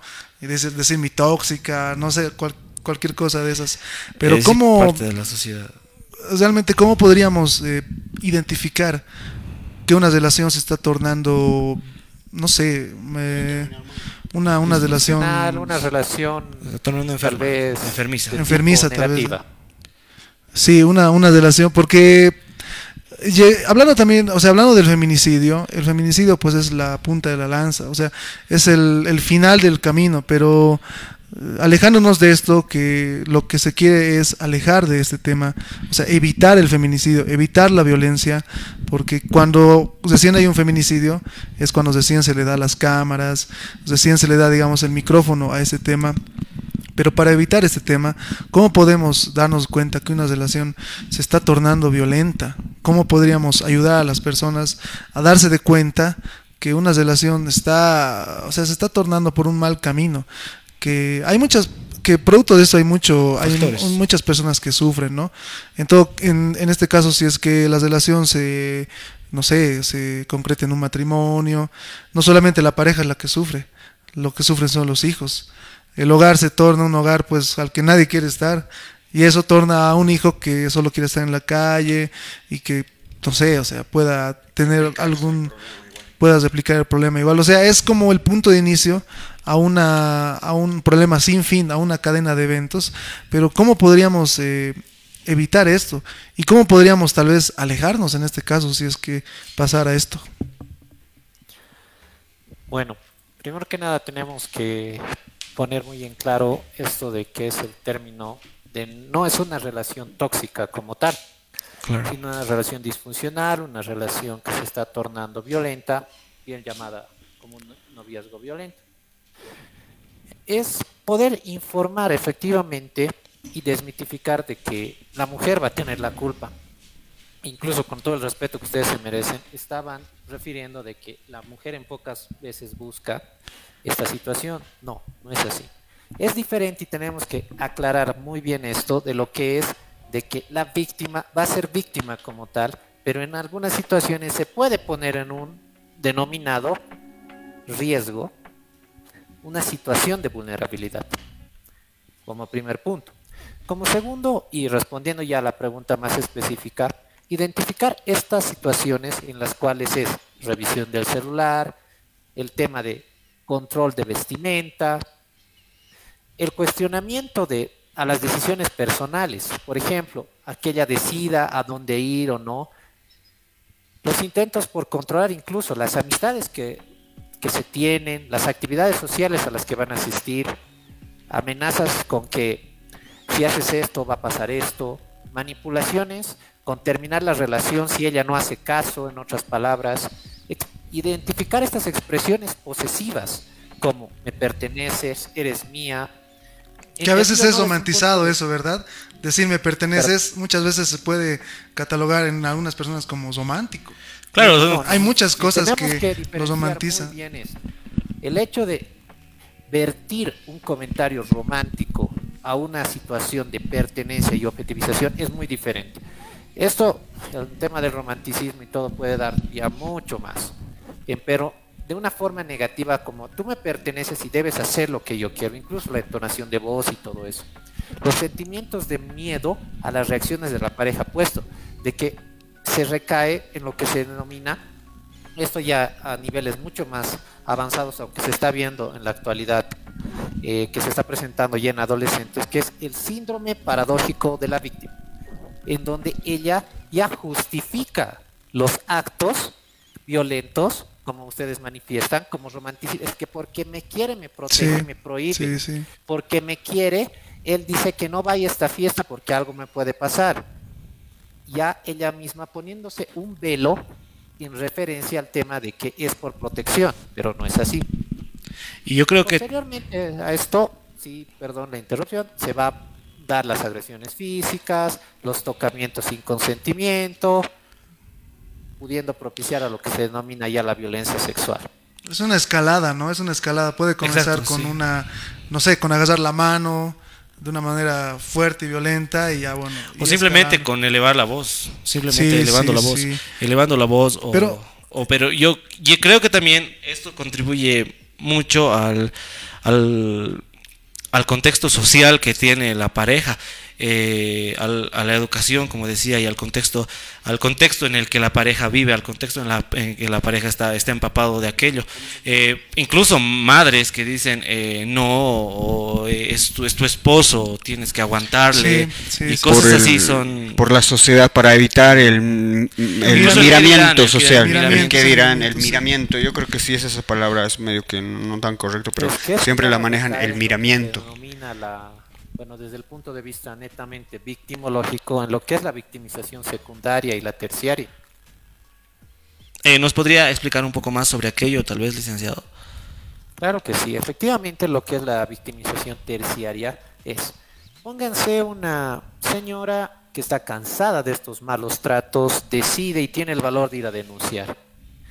No tiene que confrontarse netamente, obviamente, al tema de que a veces recibe malos tratos por funcionarios policiales, que recibe malos tratos porque no le aceptan la denuncia, incluso la culpabiliza. Victimización primaria, el hecho de haber sufrido la violencia. Secundaria, de que seguramente tú has hecho algo, seguramente tú te has portado mal, volviendo a revictimizarla y haciéndole sentir culpable de que incluso porque lo denuncia. Pongámosle que pasamos este franco, pasamos este obstáculo, se acepta la denuncia, la señora va, vuelve al- a, su casa y tiene que confrontarse incluso, como ustedes refieren, con su familia. ¿Por qué lo has denunciado? Tus hijos van a crecer sin padre. ¿Qué vas a hacer? Generando incluso el tema de culpabilizarse ella misma porque le está privando a sus hijos de un padre, de su manutención, Incluso el hecho de generar una mala planificación familiar es un tema de violencia. ¿Por qué? ¿Qué va a hacer el agresor al embarazar a la mujer una y otra vez? Generarle esta dependencia económica, puesto de que ella, mal dicho, tiene que ser la encargada de cuidar a los hijos, tiene que ser la encargada de estar al pendiente del hogar y no puede salir, no puede generar su propia autonomía. Entonces esto le genera incluso el hecho de una dependencia económica son señoras con cinco o seis hijos que a causa de los mismos, porque son con unas diferencias de edades bastante cortas, no puede tener un propio sustento. Es la misma que se siente impotente y desiste de su denuncia o no le da continuidad. De igual manera, un tema bastante álgido es el hecho de que un proceso dentro de la 348 por violencia familiar o doméstica no va a terminar de la manera más rápida son incluso meses o años que dura para llegar a una sentencia, la cual incluso no es satisfactoria para la víctima. Y en, varios casos eh, favorece también al, al agresor. Varios casos se han visto que la sentencia favorece al agresor. Eh, por X o Z motivos, tal vez incluso por, incluso por motivos económicos, tal vez el agresor ha, te- te- ha tenido más eh, posibilidades económicas para continuar la denuncia y demás. Sí, usted lo ha mencionado, que a veces ese chantaje económico juega mucho en, el, en este tema, ¿no? De los procesos que pueden haber por, por denuncias. Pero hablando un poco de los síntomas de una, de la- de una relación eh, disfuncional, como usted lo ha dicho, este, me- mm, tengo una, o sea, una duda tal vez, este, se ha normalizado mucho tal vez este tema de terminar, volver, o sea, con una relación de noviazgo, ¿no? Terminas, vuelves, terminas, vuelves, terminas, vuelves. Y en ese interín, en ese proceso, eh, hace, pasa también el, el tema de la violencia secundaria que usted nos los ha mencionado, ¿no? Que decir, o sea, Es una presión social. también, pero decir, ¿qué habrás hecho en este tiempo? Pero tú has hecho esto, o sea, en esto de terminar, volver, o sea, se van arrastrando diferentes factores y eh, cosas que van dañando a la relación. Esto es un síntoma de una relación disfuncional porque eh, lastimosamente veo que es normal que una pareja termine, vuelve, termine, vuelve, termine, vuelve. Y he he visto que también se hace mucho daño en ese proceso de terminar y volver, terminar y volver. Bueno, en relación a ese tema es lo que se lo que les estaba refiriendo anteriormente, ¿no? Que es la dependencia emocional que va a generar este adolescente agresor, que ya lo vamos a denominar, para con su víctima. Puesto de que el hecho de que esta dependencia o estas amenazas que él va a vertir con que si me terminas me mato, si me terminas ya no va a existir nada para ti, denigrándole incluso o generando esta manipulación en ella. No voy a conseguir otro como él, que me cuide, que me proteja, y es donde se puede ver y que esta adolescente ya está justificando el proceder, está diciendo, efectivamente, ya no voy a encontrar a alguien como él, poniéndose este velo de la mentira que es el mejor porque la cuida, la protege, no viendo la realidad de que ya ha generado una dependencia emocional negativa que la disfraza con un enamoramiento. El hecho de terminar y volver, como ustedes lo refieren, es bastante común en relaciones de tipo disfuncional en donde ya existe ciertos grados de dependencia emocional. Y sí, eh, claro, la dependencia emocional igual es un tema muy amplio y es un tema que tal vez está quejando a muchos jóvenes, adolescentes en, nuestra sociedad, eh, la dependencia emocional. Y, y, bueno, con estas palabras, no muchas gracias que el licenciado nos ha, nos ha brindado su tiempo, muchas gracias por su tiempo, muchas gracias por, por ilustrarnos de esta manera. Y, y, y sí, como usted decía, fomentar a la, a la educación es lo que queda, fomentar a la ese cambio, ese cambio de chip que tenga la, la sociedad para, para ya aminorar el, el, machismo en Bolivia, porque yo creo que tal vez una de las principales, una de las principales causales de este problema es el machismo y, y, y, tal vez eh, con este programa, tal vez con las palabras del este, sí, que hablarlo, tal vez para que la gente un poco más se adentre en el tema. Es que sí, lo que pasa también y lo que veo que pasa es que muchas veces se toma a modo de risa hablar de relación tóxica o de, no sé, de hablar de una simple pelea, se toma simplemente como algo pequeño que veo que desencadenan cosas muy grandes, ¿no? Cosas pequeñas que es una bola de nieve. Claro, desencadenan normalizar la violencia, desencadenan normalizar los accionarios de las personas, de los agresores y bueno, pero bueno, muchas gracias, eh, licenciado, por su tiempo, muchas gracias por, por la entrevista, muchas gracias, como le decía, por ilustrarnos. Eh, ha sido ha sido ha sido un placer escucharle, sí. ha sido grato. Y da para más, ¿verdad? Da para más. Sí, esperemos tal vez alguna vez tenerlo también para tratar sobre otro tema de, de que nos competa, así que muchas gracias, licenciado. Tal vez algo más que algo que agregar, agregar. Cosa que, que acotar al tema. Claro que sí, bueno, primero que nada agradecido con la invitación. Eh, debemos saber identificar estos indicadores que existen a las adolescentes, a las mujeres, saber de que sinónimo de amor no es aguantar la violencia, sinónimo de amor no es perdonar ante situaciones que pueden dañarte y posteriormente lastimarte más, incluso perder la vida. Y tal vez sí, como una reflexión para todos, ver de que el problema no está centrado y que la víctima no es la culpable de esto, sino trabajar con estos que son los potenciales agresores en este caso, con, los, con nosotros, con los varones, con los hombres, que son los que ejercen esta violencia, son las que matan a las mujeres y son los que lamentablemente vamos creciendo, van creciendo en este entorno, que no desmitifica de que el hombre también puede tener emociones, puede expresarlas y esto no es sinónimo de debilidad. Nuevamente agradecido y hasta una nueva oportunidad. Muchas gracias. Muchas, gracias, licenciado. Muchas gracias, licenciado. Hasta luego. Hasta luego, licenciado. Hasta una próxima oportunidad y muchas gracias por la entrevista. Le agradecemos mucho. Bueno, eh, para seguir con la. Yo creo siguiendo con estas palabras, con estas palabras muy reflectivas del licenciado, vamos a continuar con el programa. Tenemos eh, un video que ver, tenemos. Eh, Más que leer las respuestas del, de la, pregunta, de la semana.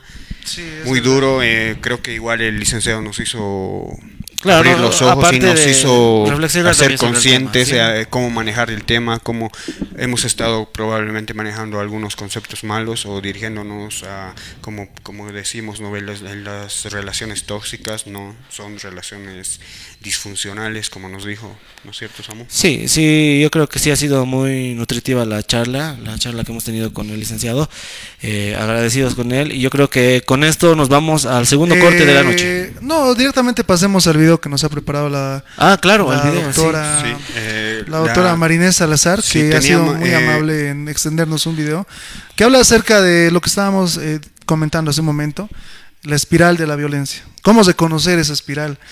como ya te hemos dicho, ¿no? Tal vez puede comenzar con un simple agase de, brazos. Con un levantamiento de voz, con una mirada o con una simple... Sí, una mirada, la verdad, una mirada.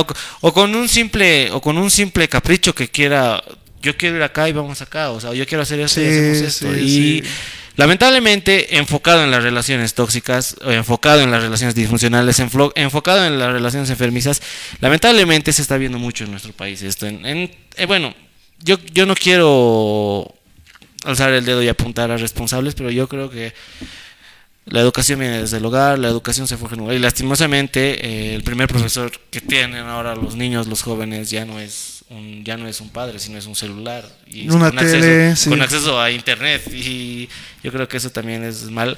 Uno, si tú te entras ahí, es muy bueno, digamos, para tu, para adquirir conocimiento y aquello, pero es como siempre dicen, es, el, Internet es una biblioteca, pero sin bibliotecario, digamos, así que sí, y es así, puedes absorber lo que quieras o, lo que sea, así que bueno, vamos con el video.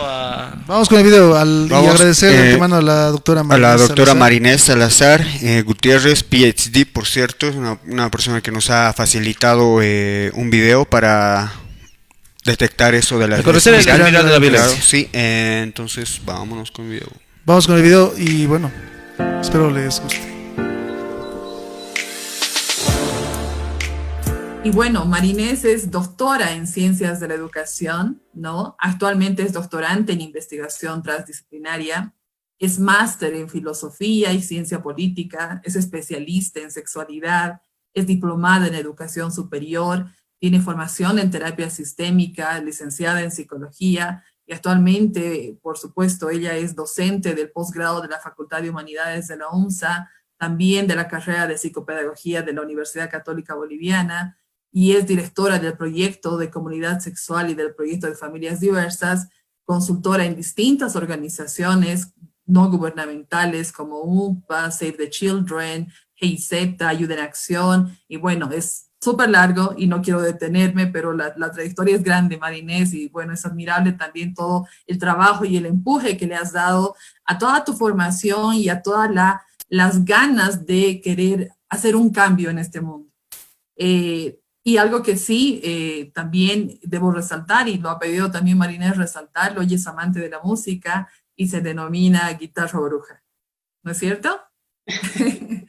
bueno, bueno, eh, Marinés, entonces nuevamente para toda la, gente que, sea, que todavía se sigue conectando y se sigue, sigue entrando a sala, el tema que nos va a presentar Marinés Salazar es del femicidio al feminicidio, la lenta muerte del ser mujer, la pandemia. Bien, muchísimas gracias. Te voy a interrumpir en 20 minutos, desaparezco. Muchas gracias a Beatriz, somos compañeras de siempre, de formación, y a todas las compañeras que me han antecedido. Em, sí, yo generalmente suelo hablar de la familia y desde el corazón. En este momento pienso en mi querida amiga Rosario Aquín, que me dice que soy demasiado cariñosita a veces en, mis intervenciones. Eh, pero ahora yo quiero dialogar sobre lo que significa la violencia. Y por ello he puesto un nombre a esta charla que la he dado en otros espacios, que es del feminicidio al femicidio, la lenta muerte del ser mujer. Y creo que es una pandemia. Y creo que como tal debemos plantearla y denunciarla. ¿Por qué hago esta diferenciación entre el feminicidio y el femicidio? Pareciera un juego de palabras, pero no lo es. En países como la Argentina, entre otros, se entiende el feminicidio como la violencia estatal hacia las mujeres y el femicidio como la eliminación de este cuerpo. Y esto me parece importante a resaltar, porque cuando hablamos de violencia estatal, ni siquiera estamos hablando del gobierno de turno, cualquiera sea este. Estamos hablando de un Estado, es decir, un territorio con fronteras, con su población, con leyes, con normas, pero además con el gobierno, cualquiera sea este. Cuando estamos hablando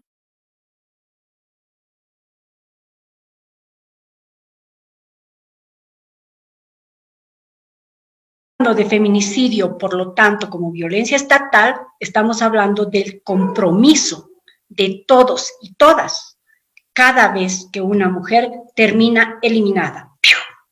Es decir, cuando se produce un femicidio. Para que una mujer termine muerta, ha tenido que pasar por diferentes violencias, de las que quiero hablar hoy día. Pero antes de ello, también quiero puntualizar que he estado reflexionando durante mucho tiempo cómo entiende la población lo que es la violencia. Y ahí me encontré con que la población piensa la violencia como agresión, como maltrato, como abuso, como crueldad, de manera eh, como sinónimos. Y no, no son sinónimos, son manifestaciones de la violencia.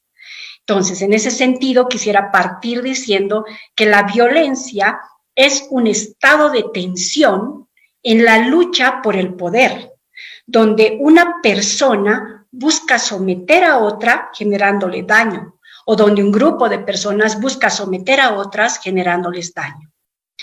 Este estado de tensión entonces puede aparecer en un nivel bien primitivo que es la agresión, que es esta respuesta impensada que podemos compartir con el resto de, los animales ante una situación que nos estresa o que nos genera este, miedo. Pero ya el otro nivel de la violencia es el maltrato. Y el maltrato ya es un tema de la humanidad, porque es este, esta conducta agresiva, pero pensada para someter a otro, a otra persona. Y cuando ya pasamos al abuso, estamos pensando en estas conductas maltratadoras, este comportamiento maltratador que ya es planificado, pensado y sistemático para someter a otras personas. Pero cuando entramos ya a la definición de crueldad, estamos hablando de, este, de esta agresión que pasa al maltrato, que pasa al abuso para la satisfacción y disfrute de quien lo ejerce. Entonces, cuando nos preguntan si ha aumentado la violencia, pues diríamos que la violencia siempre ha existido y va a existir en la humanidad. Pero lo que ha ido incrementando son los niveles de abuso y de crueldad. Y esto debe llamar nuestra atención, sobre todo en, esto, en este tiempo. Entendiendo esto, podríamos comenzar a reflexionar también sobre ¿Cuál es la cadena de violencias? Veía ahí eh, preguntas sobre, y entonces, ¿cómo se manifiesta la violencia? ¿Cómo la reconocemos? Y voy a volver a, a lo que es la mujer y las guaguas. La primera violencia que vive una mujer, una persona, antes de ser eliminada en un femicidio, es la violencia simbólica aquella que no nos percatamos, no vemos, pero que entra a nosotros a través de palabras, a través de imágenes, a través de mandatos que paralizan nuestra percepción. Palabras, imágenes que nos hacen pensar en formas de ser mujer, en formas de ser varón, en acciones que se supone que tenemos que tomar y que se naturalizan. De hecho, el tema del género ya es una parálisis, ya es una forma de violencia simbólica el pensar que todas las mujeres somos o que todos los hombres son o que hacen. Pero esto lo vamos aceptando y asimilando por todo lo que se nos dice. Se nos dice cosas desde eh, eh, Las mujeres son tiernas, las mujeres son sacrificadas, los hombres son duros, los hombres son agresivos. Mujer eres, ¿cómo no vas a querer tener guaguas? Mujer eres, etcétera. Entonces, esta violencia simbólica que aparece a nivel cultural la toma una familia, la toma una comunidad y la normaliza. Y estos días estamos viendo esas características de normalización, que cuando aparecen pequeñas grietas y dicen, bueno, a ver, yo no, no soy así, de inmediato hay un sistema que representado en muchos miembros de la familia vuelve a tomar esta violencia simbólica. Y esta violencia simbólica se reproduce en cadena por una siguiente violencia que nos afecta especialmente a las mujeres, que es la violencia comunicacional. Aquella que recogiendo todos estos símbolos pone en estereotipos lo que significa ser mujer, especialmente en imágenes, y pone en estereotipos lo que significa ser hombre. Estos estereotipos responden a estos consumos que los países autodenominados desarrollados han puesto como imaginarios y como cumplimiento para nosotros. Muchos de los medios de comunicación hacen uso de la imagen de la mujer estereotipada, delgada, anoréxica, etcétera, bailarina, o de su vida o de su muerte.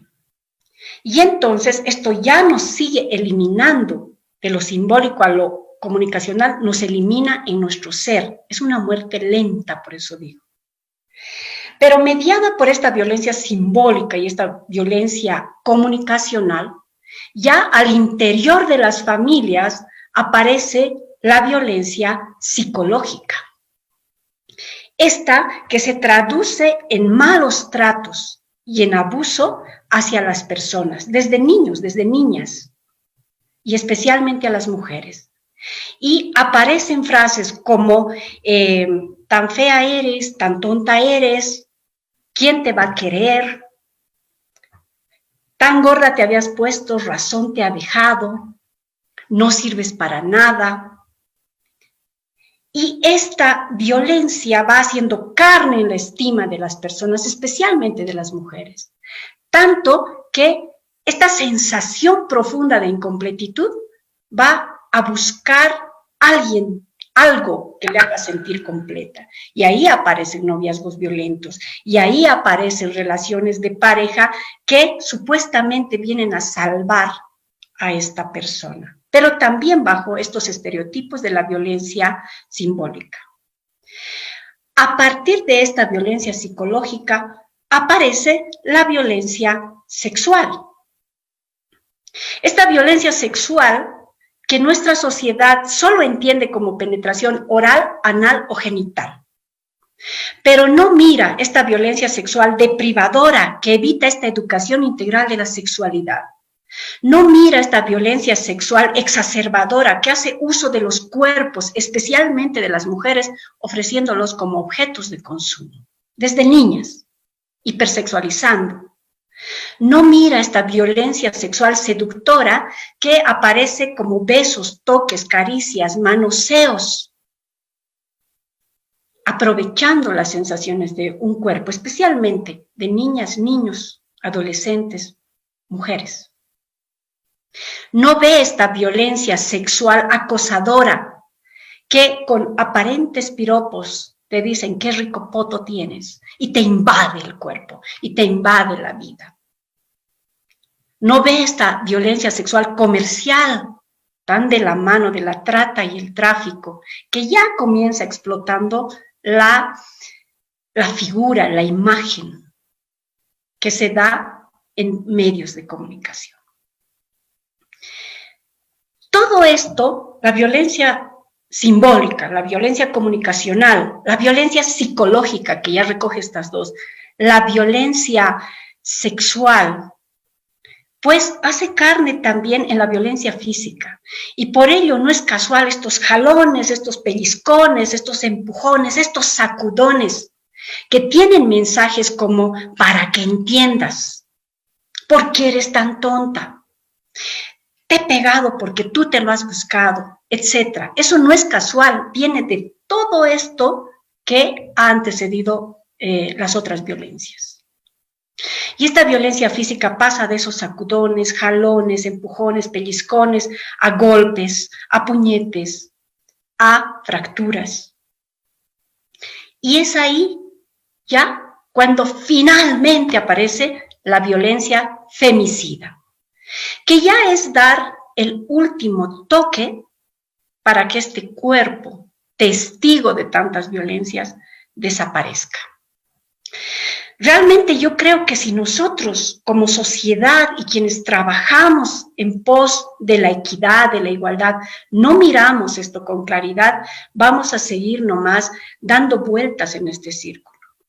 Y si nosotros como Estado no entendemos que un gobierno, cualquiera sea, es representante de aquello que nosotros hacemos y pedimos, vamos a estar dando eh, puñetes al vacío. Este gobierno ha iniciado diciendo que era transitorio, pero en medio de ello ha iniciado planteando que era el año contra el infanticidio y el feminicidio. Y esto de alguna manera nos ha generado algo de esperanza. Hoy aplanada, porque vemos que el feminicidio, el infanticidio, el derecho de las personas, de los niños, niñas, mujeres, ha pasado al último plano. Entonces, ¿qué hacer? Preguntaban por ahí. Primero, hacernos conscientes de que Estados somos todos y que los gobiernos van a pasar con más o con menos acciones. Pero en segundo lugar, creo yo importante también alzar nuestras voces para cualquier gobierno y plantear que un Ministerio de Educación debe comenzar desarrollando educación integral de la sexualidad y que deje de pensarla como coitalidad. Que un Ministerio de Comunicación debe seguir eliminando la pornografía, que es un delito en nuestro país, que ahora además tiene características zoofílicas, pedofílicas, ya no es solamente un encuentro de desnudos. Y, ahí tienen la ATSIB, la GETIP, todas las agencias que pueden hacerlo. Pero además regulando los contenidos que transmiten toda esta violencia simbólica que tanto daño nos hacen. Necesitamos que el Ministerio de Salud abra la definición de salud y que deje que la población entienda que salud no es solamente ausencia de enfermedad, eso nos repetimos décadas y décadas. La salud es un equilibrio físico, mental, emocional, no son solo hospitales. Que un ministerio de culturas interponga pues sus oficios para romper con todo esto que significa la perpetuación de estos mandatos simbólicos que nos paralizan. Que un Ministerio de Economía brinde los recursos para apoyar a tanta gente, tantas mujeres. Bueno, eh, ese ha sido el video, la charla que ha tenido la licenciada doctora. doctora. Eh, es nutriente también, es eh, la perspectiva que, que sí, es, es, es, es, cierto todo lo que dice y, y es lamentable.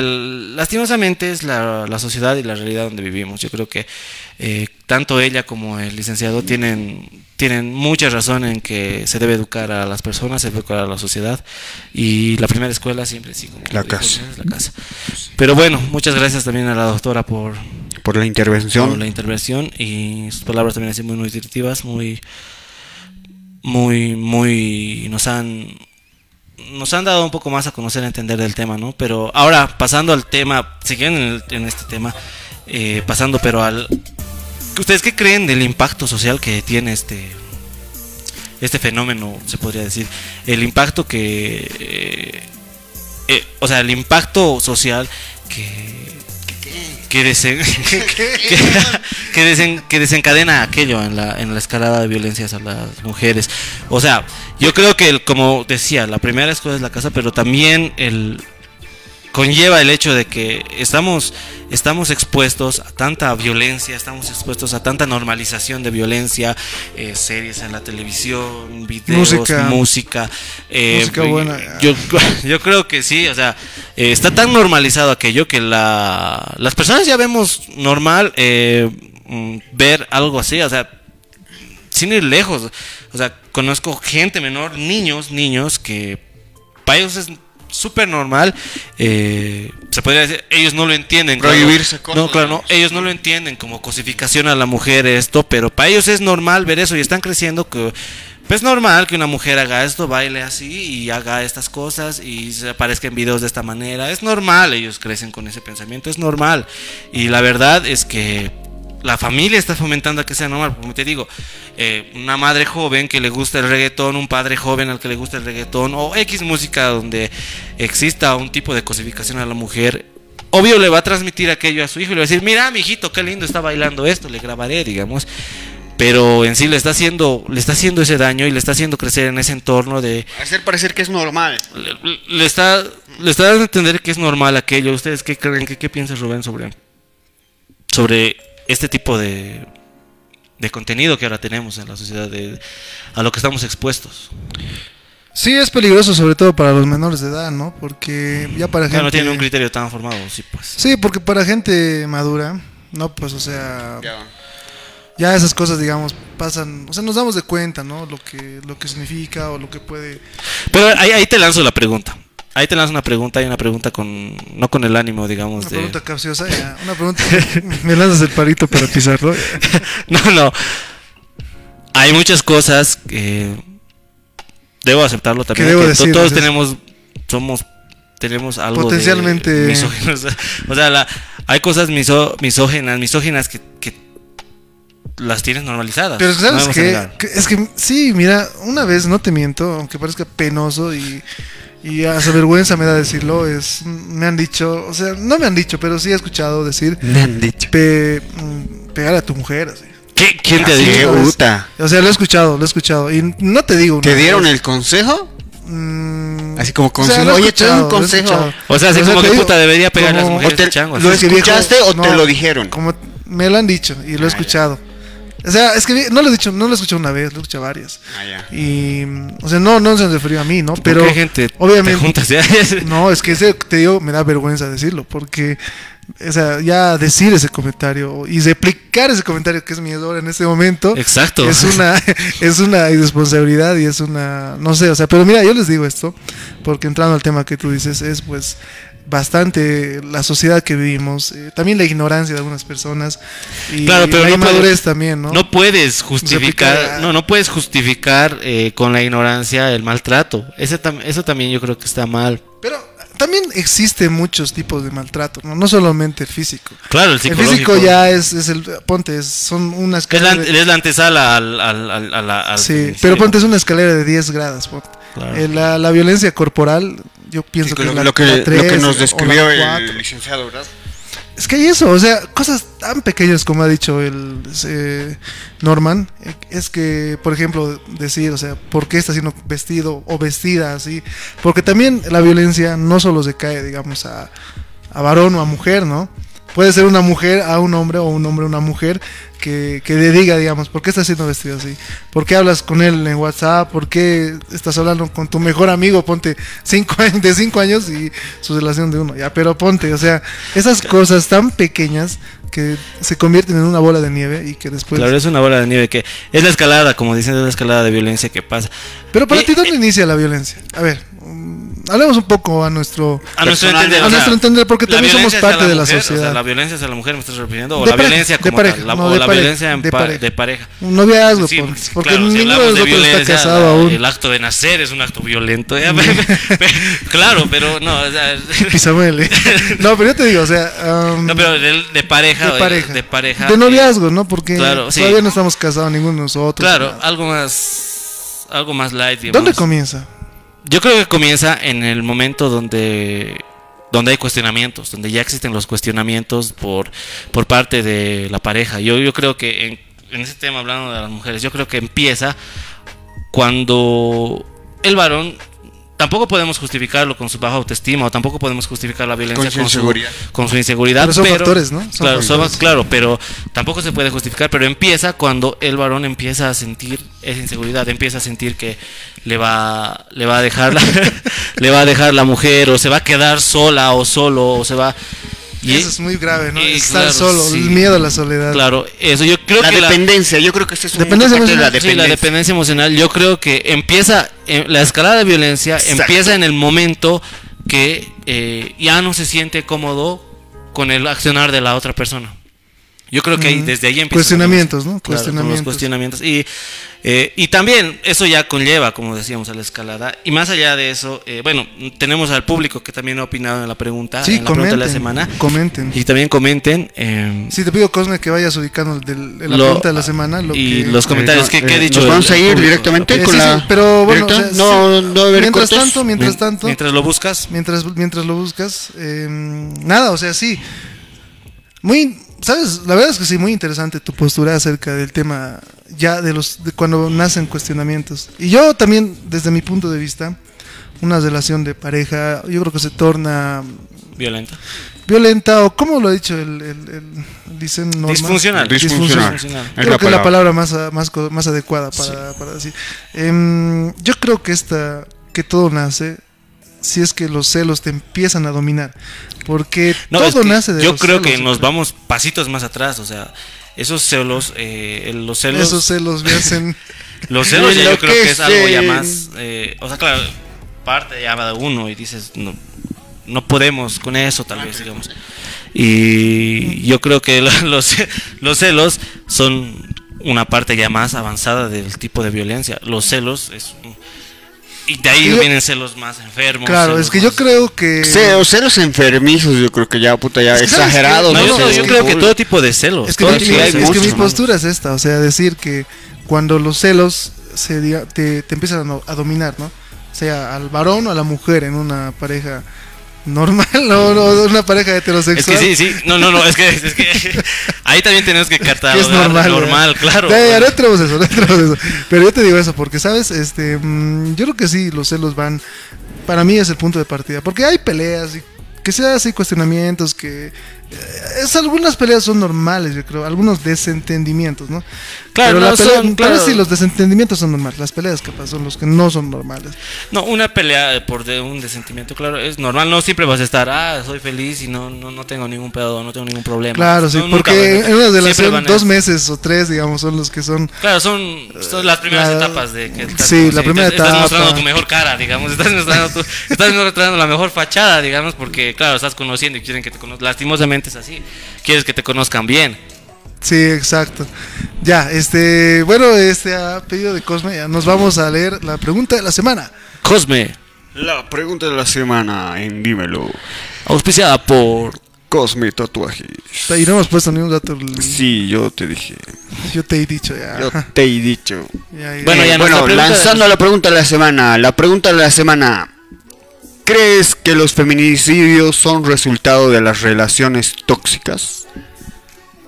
¿Qué tal está planteada esa pregunta? Eh, Eh, bueno, eh, quiero, quiero hacer un quiero hacer un- una disculpa Una- pública. No, no, no, yo no, es, era para... No, no, no, que, quedemos esto, redacción. No, no, no, que, que- quedemos en... Quedemos... quedemos eh, No, eh, por esto, favor. Esto, esto, A ver, silencio. eh. Uh, queremos, queremos, quede- quedemos claro en esto. El- la pregunta de la semana ha sido lanzada de esta manera para entrar un poco más, eh, para tener un poco más de, res- eh, de, mm, De feedback, licencia, de feedback. feedback, eso de retroalimentación contra con nuestro ¿Contra quién? Con nuestro nuestros público. seguidores, público fiel. Entonces, oye, sí. ¿qué estás Pero claro, de ya hemos- ya se entendió, ya, ¿no? vamos, vamos al grano, estimado No, Cosme. lee Cosme, lee, lee, lee el, eh, a ver, leamos los dos. Te pido que lo leas, por favor.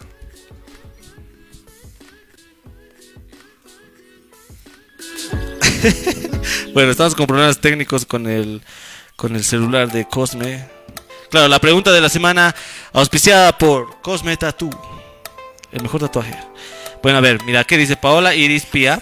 Un saludo a Paola Iris Pía antes que nada. Gran saludo. dice, siempre siempre que hay falta de respeto por ambas partes, habrá la desconfianza y empezará el infierno. Y, y- y- y en muchos casos, un infierno para la mujer. Oye, estas palabras Puedes volver a repetirlo. Te lo La puedo desconfianza, pedir, desconfianza. No, mira, dice, siempre que ha tocado, yo creo que ha tocado a un, un término que es, como decía Cosme hace rato, o sea, el respeto es el, el centro de todo, el respeto es, es lo que mueve algo, es un respeto mutuo, e incluso el respeto a uno mismo, como decía Cosme, sí, exacto. Mira, ella dice, siempre que hay falta de respeto por ambas partes, habrá la desconfianza y empezará el infierno, y en muchos casos, un infierno para la mujer.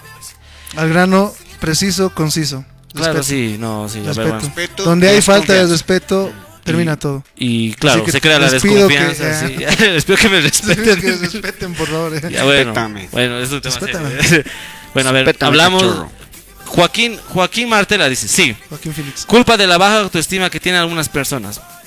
Estoy a medias Estoy de acuerdo. cuasi de acuerdo, ese- cuasi de acuerdo. La- Yo Factor, creo que no se puede justificar con la falta de autoestima de la inseguridad el, el acto violento. Mm, No, yo creo que ah, yo lo podría entender de la falta de autoestima, el de el soportar ciertos tipos de maltrato, digamos.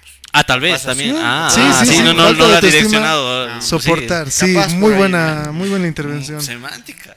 No, es que en serio, o sea, falta, falta de autoestima del soportar. Por parte, ¿no? claro, sí. Claro, porque donde uno. No, claro, yo, yo lo entendí la, la, la, la, Del parte del agresor. de digamos. parte del agresor, la falta de autoestima por parte del agresor. Capaz este, capaz este amigo es, es víctima y no es agresor. Claro, sí. Claro, qué- qué lindo. ¿no? Ya, pero. A ver, Melanie Romero Arenas, un saludo para Melanie Romero Arenas. Eh, ¿Qué nos dice? A ver. Sí, pero también son debido al machismo, a la ignorancia, a la mala educación, a la crianza de los padres que enseñan tanto varones y mujeres a que el varón es superior. Una de ahí se crea un estereotipo. O sea, mira, en este, en este comentario está resumido todo lo que nos ha dicho el, el licenciado, claro, es verdad. Es desde la casa se viene la jerarquización de, de- y se crean los roles, los roles de varón. Sí, mujer, los roles, bueno. Desde la casa se crea y eso nos dice, está en lo correcto. Yo creo el machismo, el machismo, la ignorancia, la falta de educación, la crianza, la crianza, el tradicionalismo, como se dice el tradicionalismo, la costumbre de decir. Capaz no el tradicionalismo, ¿sabes qué? El tradicionalismo y la religión, pero ponerlos desde un punto, digamos, como que, como que, ¿cómo te lo digo? O sea, intocable, por así decirlo. Porque la religión y la tradición están ahí, pero ponerlos en un punto. No, no, pero decirlo, a la tradición es mi- nos referimos al. en- en- hablando sobre los feminicidios, a la tradición, te digo, me refiero, o nos referimos, como te digo, al, al hecho, al acto que se está normalizando. A eso me refiero a la tradición, a la normalización de aquello, a la normalización de que eh, el varón, eh, por ser varón, tiene derecho a. Claro, vivimos en una sociedad así, pero depende de uno, digamos, ya tomarlo o no. O sea, escucharlo o no, digamos. Pero no, si la crianza, si la crianza viene a. Es como, ¿sabes qué? Es como decir, bueno, no, no, no, no comparando, ¿no? Pero es, eh, también me haces de acuerdo mucho a las personas que dicen, pero, pero lo único que puede juzgar es Dios y... No. Y, y- y- y hay personas que obran de mala manera, pero se escudan con la religión. Y Claro, eh, es, como- Ahí- entiendo, o sea, entiendo, ahí- entiendo ahí lo va que lo estás de diciendo. eso del Estás diciendo que eso, estamos escudando aquello eh, con el hecho de una decir- tradición, digamos. No, es que no estoy hablando de una tradición, o- estoy hablando de un de una costumbre, él está- de una él- costumbre que Samo se refiere al, al hecho de que la violencia ya sea natural. ya se ha naturalizado en la sociedad y como tradición se ha vuelto, o sea, como decía, desde desde los antepasados ya viene esto, ya viene el hecho, el acto machista, ya viene ya viene la violencia hacia la mujer, ya viene la degradación hacia la mujer, ya, o sea, Pero eh, también eh, nosotros tenemos que Claro, todos. desligarnos de eso. Todos, exacto, ¿no? Todos, sí, bueno, eh, muy buena respuesta de Melanie Romero, sí. Melanie Romero. Adela. Adela Lee, un saludo para Adela. Bueno, sí, debido a las, rela- a las reacciones diferentes que tiene cada persona. Algunos reaccionan más violentos que otros que les lleva a hacer ese tipo de acciones. Eh, Es que hay personas más violentas. pero No, podemos... Es que no, es que no puedes decir, "So- soy más violento. y Soy me- me violento rompe por eso, yo soy así. derecho, digamos, claro, no Sí. puede ser. También yo no Los entiendo amo, esta amigos, respuesta al, al momento, ¿no? ve? Al momento de reaccionar así. Sí, tienes razón. O sea, Impulsivamente. es que no, no, es- no podemos justificarnos igual. Es que yo soy impulsivo, yo Y soy nervioso. me- que- y sí, por eso sí, sí, no te he pegado. puede. ya, ¿no? No puedes Pero- hacer eso. Sí, es como no- algo más, digamos, algo más, por algo más que surge, Sí. comillas. Claro, es que, es que te- estás, estamos, esta- estamos justificando la violencia. Y no, No justifica, La violencia no, no se justifica, sí. La, violencia no- la violencia se paga. Sin Toda la impunidad. cárcel. Yeah. Justicia. Justicia para. No, no, espera, espera, la-. Ya mira, Luis López nos dice, las relaciones tóxicas solo son solo una causa de entre muchas, la verdad. Eh, Perdón, es- perdón. Las, ah, sí. son un- es una causa, porque, como te digo, Para una, social para una, para algunas mujeres empiezan con eso, con una relación. Claro, para algunas mujeres, como ella decía, el infierno, así el, el- el primer comentario. Sí, sí, no Y sé, la verdad que- Y literalmente es un infierno algunas personas que por presión social incluso no, no denuncian y viven, la verdad, viven Sí, sus- lo Sus dijo. matrimonios. Sí. ¿Qué va a hacer de tu hijo? ¿Por qué lo has denunciado? Incluso el propio hijo, tal vez en un futuro. dependencia ¿por qué mi económica, papá está dice, en la ¿no? cárcel? Sí. Porque estoy en el ¿Cuánto cielo. Sigamos, por favor. Ya. Pásala, pásala. Ya, bueno. Herrera Dayan, un saludo a nuestra amiga Dayan. Hola, La Daya. ¿cómo No, un gran estás? saludo a, a Dayana, que Una buena amiga del Oh, programa. fielmente en Oh. el Dímelo. Y, Nunca soportes Sí, violencia. mira, yo- creo que, Nunca, mira, nunca varias personas La violencia están- no es justificada, Dayana. No, tampoco. Yo creo que varias personas, mira, están, están, creo es que es, es parte de una relación, digamos, de jóvenes a, al no culpar, digamos, tampoco llegar a la autoestima, a la baja autoestima, a la inseguridad. Tú lo has tocado. Eso es, es que sabes que, son uno. factores, Es que uno nace con tantas precariedades en la vida que poco a poco uno lo va superando, ¿no? O sea, desde la inseguridad, o sea, ponte los. Hay muchos miedos que uno tiene desde chan, desde adolescente. La- y que se es- forja. La idea, la idea es superar todo eso. Su- porque- Superarse y forjarse. Porque queramos o no, si em, eh, todos en algún momento hemos tenido una, una crisis en, un, en algún tipo de relación con alguna persona. No solo en relaciones, o sea, también en, hay. en la vida. Claro, como, como se cataloga a veces el- el- los niveles de, de violencia hacia la mujer, que son el nivel Mm. interno, nivel externo. Eh, o sea, en esos niveles, eh, por ejemplo, en el externo no solamente es violencia hacia violencia de la mujer hacia una pareja, sino puede ser, digamos, violencia hacia la mujer de un vecino que nunca ha tenido contacto, tal vez con ella, contacto. Claro, sí, y no tenemos por qué enfocarnos sí o sí en un feminicidio, digamos. O sea, la violencia tiene que terminar, en todo sentido. Claro. Y un acto de violencia bastante grande que ha pasado en, a nivel macro ha sido el 2019, ¿no? El- donde han habido actos de racismo, conflictos entre personas por temas políticos, intereses en algunas situaciones, ¿no? Pero bueno, nos estamos saliendo del tema, así que sigamos por favor con la pregunta. Raquel. García Vega dice, qué un buen gran tema. saludo, no, perdón. Un gran saludo a la doctorita Raquel García. Eh, Ah, Oruro, Oruro. Oruro, Aquí está tocando algo que, que, que, que- sí, las cifras han se han elevado. eh, mira, dice, buen tema. Estrés emocional causado por la pandemia. Felicidades muchachos por el tema. Ha tocado un punto muy, claro, muy, importante porque en la pandemia muchas personas han estado viviendo con su agresor. Aguantando a su agresor. Sí, imagínate, estar El ahí. estrés. Imagínate, imagínate ponte- una persona así, una, imagínate una persona violenta, Ya me lo encerrada. Encerrada ahí en su viendo. casa, en tu cerebro, viste de rojo y eh. no, pero imagínate a ver una persona que está, que, que es violenta, que, que no solo es violenta con, con, mundo, con su ah. familia, sino con, Con la sociedad, Con el que se le cruce. claro, y, y que esté ahí al lado su esposa y que esté con este con este estrés, con este estrés de, de la cuarentena, no poder salir a su No, casa. hermano, no me pidas que me imagine porque te veo a ti. Ya, no mentira. No, más allá de eso. O sea, claro, estamos en un sector de leer las preguntas más light. o- Claro, sabemos que es un caso serio y así, pero... Peleas en vivo, ya. Pero- No, no, pero sabes que sí, es un tema muy. Que, que se ha tocado bastante, ¿no? En el. en- recientemente. El tema de las parejas disfuncionales en pandemia. Porque lo ha dicho Cosme, o sea, personas, parejas disfuncionales en cualquier grado que sea, viviendo juntas todos los días, todo el día, pucha, o sea. Claro, sí. Por demás está a decir, ¿no? La, las cosas que habrán pasado. Qué pena. Y hay, hay un hay un payasito que nos conecta que se llama Jonas JT nos, nos ¿Qué onda? comenta la culpa es del WhatsApp y redes sociales que activan la inseguridad emocional en las parejas. Bueno, dándole un poco de humor, ¿no? sí, Pero la verdad es que. no debería, sí, no Es debería. que ya creo se ha vuelto sí. un control igual, pues que por qué estás en línea. Uy, no. que por qué ese porque- estado, que por qué, qué- por qué has qué es- borrado tu última Sí. hora, que por Claro, qué tu última pero- hora es aquí, Que que por qué- estás ¿Por qué has cambiado de foto? que háblame por Messenger porque en WhatsApp no estoy. ¿Qué? ¿Por qué, ¿Qué? tienes, por qué WhatsApp Plus? No, ¿Por, Eh, por qué no, tienes no, WhatsApp Plus, amigo? ese va a ser un, tema- un, un tema de otro programa. Sí, hay que, poner- hay que hacer un hashtag. hay que- hay Vamos que hacer un hashtag. programa sobre las hashtag, inseguridades. no uses WhatsApp Plus, por favor. No usen Eh, hashtag. pero vamos a hacer otro programa hablando sobre las inseguridades, las redes sociales. Eh, yo creo que es. Claro, no, estamos un poco más relax poniéndonos, porque sí, es muy fuerte el tema, pero. Claro, sí, sí, no, o sea, hemos tocado ya el tema serio. Eh, hemos tocado y, y, y como, véannos así, nosotros siempre vamos a estar apoyando aquello, más allá de que se aleje de un, de que se acerque a una relación tóxica, una relación disfuncional, a una relación enfermiza. Eh, yo quiero hablar ahora. Ya hemos hablado, ya hemos leído las preguntas de la semana. Muchas gracias. antes, muy, ah, comentarios muy, muy interesantes. muy interesantes antes de eso, dame un, antes para que no te corte, que no te corte después, porque va a ser un poco irrespetuoso. Eh, yo tengo que despedirme de todos. tengo algo que hacer, es muy urgente. Eh, muchas gracias a todos los que han participado. Me despido, nos vemos a la siguiente. Tú lo has traído. Por favor. Ya, bueno, vamos a disculpar esta vez. El memorándum. Basta. no, no, esta vez no. Eh, hoy es el Segunda llamada cuarto aniversario de los Lobos.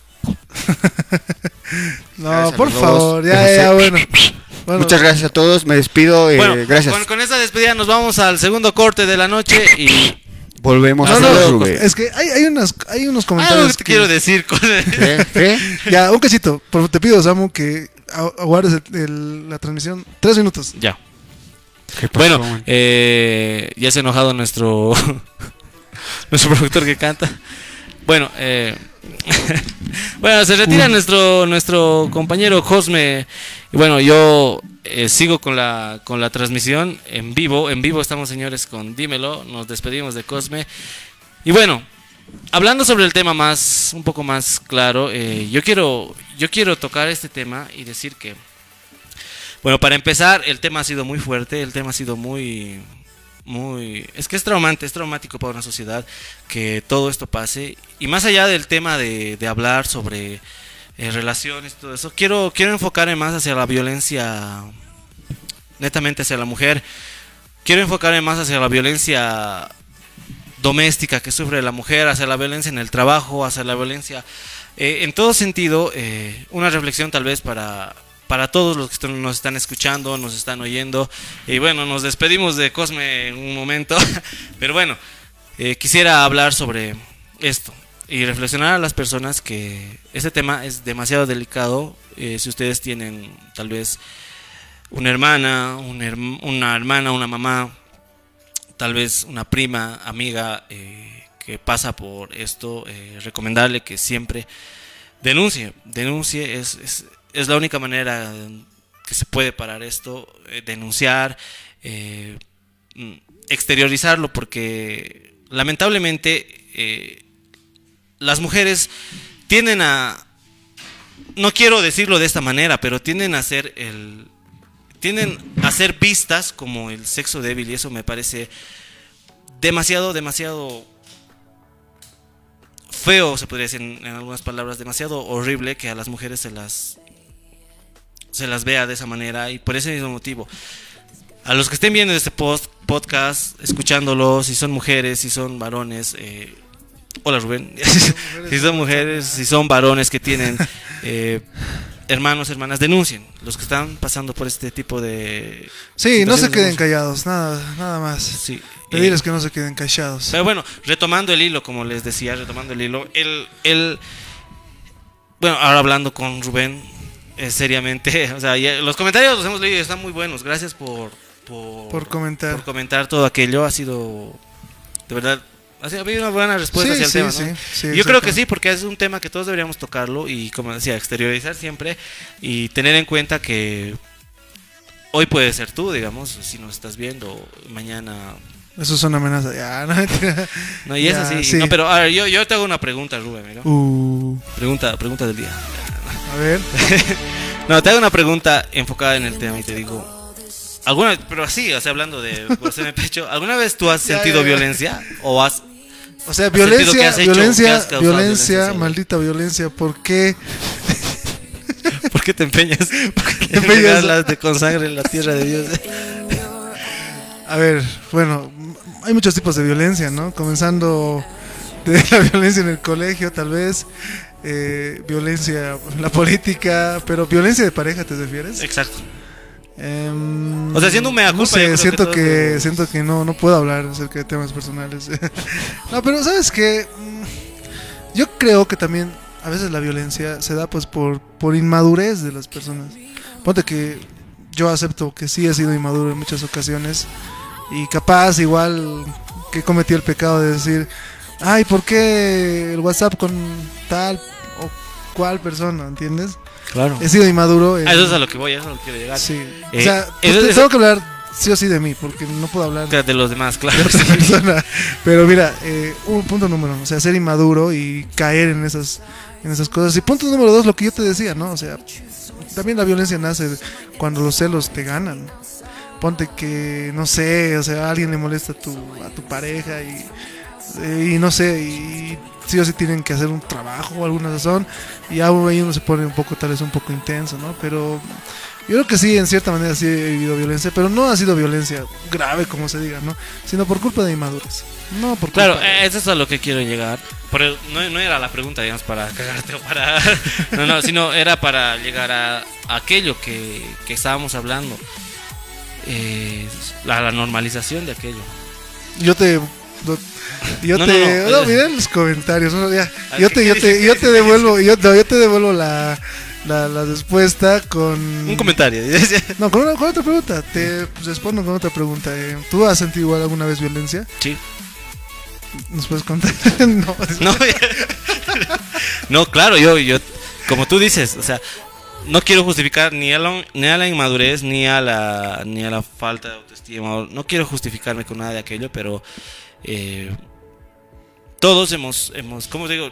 No, no, no, no, no creo que alguna relación de jóvenes, de niños, de colegio, de adolescentes se haya salvado. teenagers, de- así. Sí, de, de que se haya salvado de una relación que de una relación disfuncional, porque están en pañales, o sea, estábamos en pañales todos. y- Claro, sí, hablar de, una, y- de un noviazgo de colegio claro, después. y- y- pero técnicamente, mm, Pero de universidad.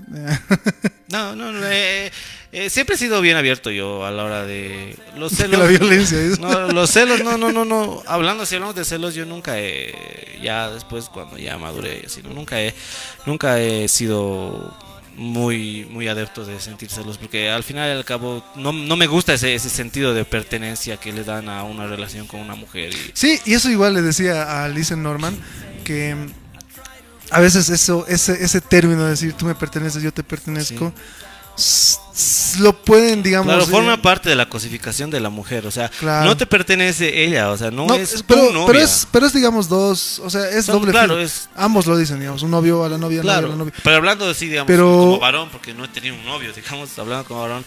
Como macho, novia ¿no? no, no- no me pertenece, o sea. Pero es que el punto es de que está romantizado, o sea, ¿entiendes? O sea, Claro, está, claro. es que Muchos poemas de Shakespeare, digamos. o- no, es que es, es- es incluso romántico, bueno, Poemas de Shakespeare. decir, no, tú me perteneces, o sea, porque yo te o sea, está rom- romantizado, pero es peligroso decirlo, ¿no? O sea, porque capaz llegas a un punto donde dices, claro, pero tú me si, perteneces. Si lo, de- si lo descontextualizamos, obvio, digamos, está. Es que ya, mira, en un momento ya de histeria, Claro, estamos, estamos hablando de, estamos hablando de, estamos, ya estamos hablando de como que esto sí y esto no, ubicas, estamos ya como condicionando las cosas, es que tampoco podemos ser tan tajantes y a la hora de decir, o sea, muchos de los poemas más lindos del mundo tienen incluso connotación machista, Sí, digamos, sí, sí, sí, sí. y, y- pero Es que no- es eh, que- este, estamos ahí ahí ya nos estamos adentrando a un punto de lo que está bien y mal eh, a- en lo absoluto y no no, no creo que en, en, en aquello por ejemplo no creo que sea absoluto todo yo creo que es relativo eh, dependiendo al contexto dependiendo incluso a la forma de a la forma de, de entenderlo es como po- podemos hablar de entender entender nuestra propia vida digamos o sea podemos decir para qué vamos a vivir si igual vamos a morir digamos no es- nos estamos yendo a los extremos Sí. digamos sí. ¿Sabes? Eh, leamos un poco los comentarios porque nos están comentando bastante. a ver quiero, quiero escuchar Eh, Sergio Bachaya, un comentario lo voy a usar, oh, checho, eh. pero dice, ¿Qué eh, no, no, no puedo, no puedo, no, no, no, no puedo, no puedo. ¿Qué Alex dice el Fox. comentario? No, pero mira, el checho ha dicho, Sergio Bachaya comenta, man, ¿quién no ha tenido su relación tóxica? Jodido. Claro, todos, todos. Como digo, todos hemos pasado por aquello. Claro, Nadie o sea, se salva. Si una relación ha terminado es porque no ha funcionado. Eh, Claro, no necesariamente, Si no, ya ten- hubiéramos estado casados, no ¿no? necesariamente tuviera que terminar por violencia, digamos, pero ha terminado por X o Z motivo, pero sí todos hemos tenido una relación así como que... Tóxica, disfuncional, digamos, Sí. ¿no? Pelea aquí, pelea allá, hazlo aquí. Claro, habla- hablando ya, Pero no dejando de lado el cariñito, otro ya. tema, pero hablando del tema de relaciones, donde ah, tal vez para adentrarnos a los comentarios, yo te digo, eh, no podríamos, eh, no podríamos, nadie sale exento de una relación así, todos hemos tenido nuestro... Nuestra tóxica, nuestro primer amor. Claro, es que también También es parte de nuestro mucho, ¿no? aprendizaje. Pero digamos. confundimos también lo que es amor, ¿no? Decir, mi primer amor y tal, pero si hubiera sido amor, hubiera, hubiera seguido. Pero la palabra amor es súper ambigua también, digamos. Es- ¿Existe o no existe? No, técnicamente existe y no existe. Es un gato Es que de no- Schrödinger. ya. es que ¿sabes qué? No, es que mira, es que sabes que el amor, la palabra amor es el valor que tú le das a la palabra amor. Para algunos amor es una cosa, para otros amor es otra cosa. Para unos Ah, actos de amor puede ser, no sé, irse a Hawái, o para otros actos de amor puede ser. Claro, pero te digo, es, platito, es ¿no? relativo, el, es relativo el concepto de amor. O sea, no, no puedes decir amor y decir este, Amor esto sin es frontera. amor, esto es amor y entonces no es amor. Pero yo la amaba. yeah. Punto número dos, comentar eh, los comentarios. eh. Noel Berna dice, aguante Samuel, aguante. Obvio, siempre. Saludale pues a Noelito, Noelito, por favor, papi. gracias. Este lente ha sido El- adquirido con sobre... No, gracias, Noel. gracias Noel, gracias por el Un saludo a Noel y un saludo también de parte a la ex integrante de la banda Los Soquetes. Listo, continuamos. Ale Marcel, que se está volviendo un seguidor fiel del podcast ¿Quién, quién? Dímelo. Ale Marcel tiene un podcast igual que es, es Life Anime. Eh, igual Ah, véanlo, su podcast habla de todo de anime, que sí, yo he disfrutado bastantes animes. Pero bueno, em, un saludo, nos dice saludos cordiales desde el podcast de Life Anime Bo, desde Santa Cruz de la Sierra, Bolivia. Un saludo a Ale Marcel, si aguante Life Anime. aguanta, aguanta, aguanta. Anime, a Life Anime, anime. Por favor, ya. Eh, Ezra Dayana dice, Zoles. Bueno, se refería seguramente a cuando estábamos tocando el tema. De los roles de género, tal vez, ¿no? Sí, sí, sí. Ale Marcel con, comenta, com- comenta. Tam- también las mujeres les pegan a los hombres y nadie dice nada. Como el chico de polera blanca con parche en el ojo que seguro le pega a su mujer. Por favor, por El favor. chico del parche ya se ha vuelto el, el cosme. Es un pirata. No, pero no, la violencia está mala de cualquier punto donde se la vea, pero, pero, pero es que ahí es, ahí es donde yo quiero tocar algo. eh, no qui- quieren justificar la violencia hacia la mujer contra la violencia, quieren justificar la violencia con violencia, digamos, algo así. Y es, es algo, claro, la violencia está mala, pero Pero depende de quién. ¿Qué me pasa? Por favor. Se está volviendo una chacota. Pero es que, ¿sabes qué? Pucha, Samuel dice, Samuel, Samuel, ya, yo te voy a decir una cosa. ya. No, no, eh, es complicado llevar todo esto. Si fuera fácil, la verdad es que todos estu- estuviéramos no alcanza. durmiendo ni- ocho horas. Claro, no alcanza ni mil podcasts, digamos, para hacer esto. Solo Sí. queríamos tal vez tocar un poco de la temática al principio y ponernos serios, tal vez, para, Claro, sí, hemos para, enten- para, para que la gente entienda que este es un tema bien, bien jodido y es un tema bien difícil. Que se debe tratar, se debe tratar, se debe, se, de- se debe educar, la gente se debe educar y yo creo que con eso me quedo para ese Sí. tema, digamos, porque tampoco hay mucho entre, como te digo, el que el que el, el que más habla es el que menos hace a veces digo y yo creo que con ese tema yendo al punto yo creo que sí debería educarse a la gente, yo creo que con eso tal vez hemos concluido aquello de que sí es es, es, es una es una temática y bien fuerte, así que Sí, tal vez lo único que podemos hacer es Claro. hablar sobre eso, ¿no? hablar y Porque- como digo invitar a alguien para que la gente entienda también y escuche de la voz de un profesional para que O tal vez incluso habilitar un- una casilla anónima donde personas nos cuenten qué cosas están sufriendo y podemos tratar de ayudarlos con el equipo, ¿no? Claro, ya hay sé. psicólogos, abogados, auditores, marqueteros. Sí, bueno, pero seguimos con los Seguimos, comentarios, seguimos, a ver, seguimos, ¿qué, qué sí. dicen? Ya se está finalizando el podcast. Dice, dejen de hablar, dejen hablar al del parche o, o le va a volver a golpear su mujer. Ale Marcel es un loquillo. Ale Marcel continúa comentando, dice, la mujer de Cosme está viendo esto en su casa con un palo. Cuidado con lo que dicen, no, no lo volvemos a ver.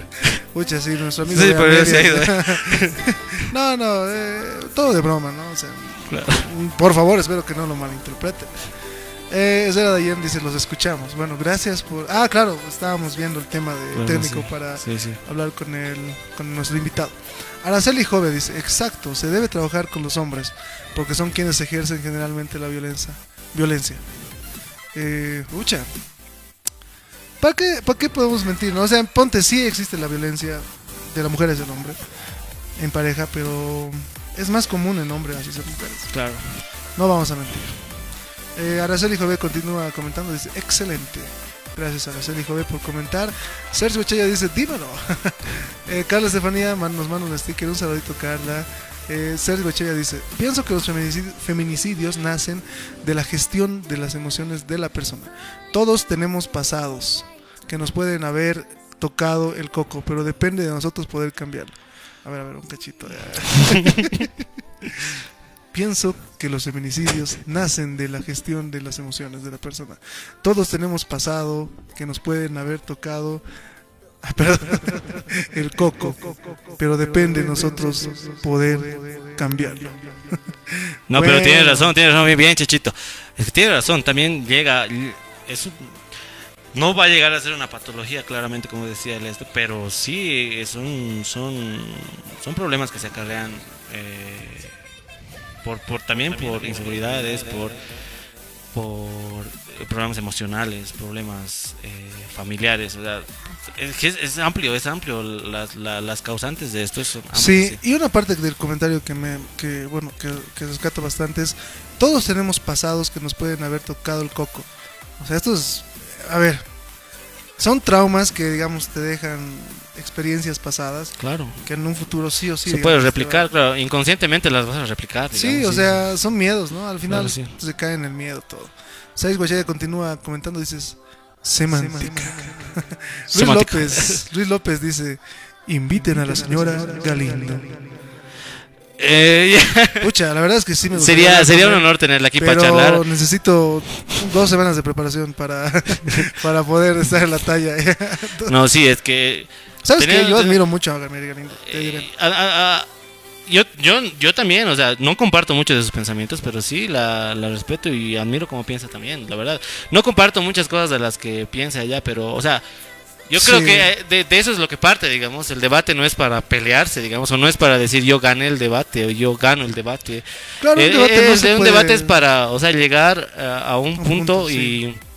Pero y, y- y lo, y, y lo enrique- enriquecedores del debate es adquirir más conocimiento. O sea, yo puedo aprender mucho, digamos, de alguien que no tenga mi postura si hablo con él de manera. de alguien que no tenga mi conocimiento. dices.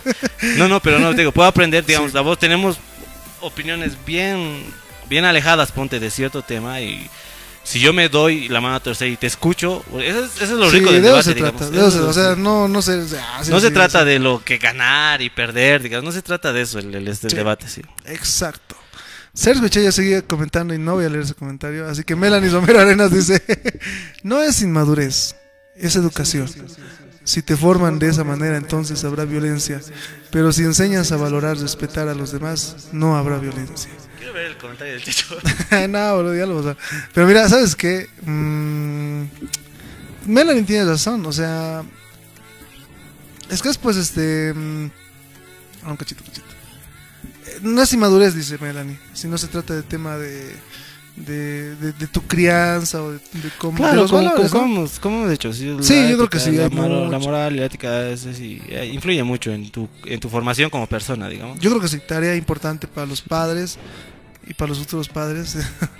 que nada, enseñar esto, hablar esto con sus hijos. Claro. Eh, Melanie Romero Arenas dice, pregunta, pregunta, ¿la toxicidad tiene por dentro la violencia? Que sería un nivel o, o lo que sigue de una relación tóxica.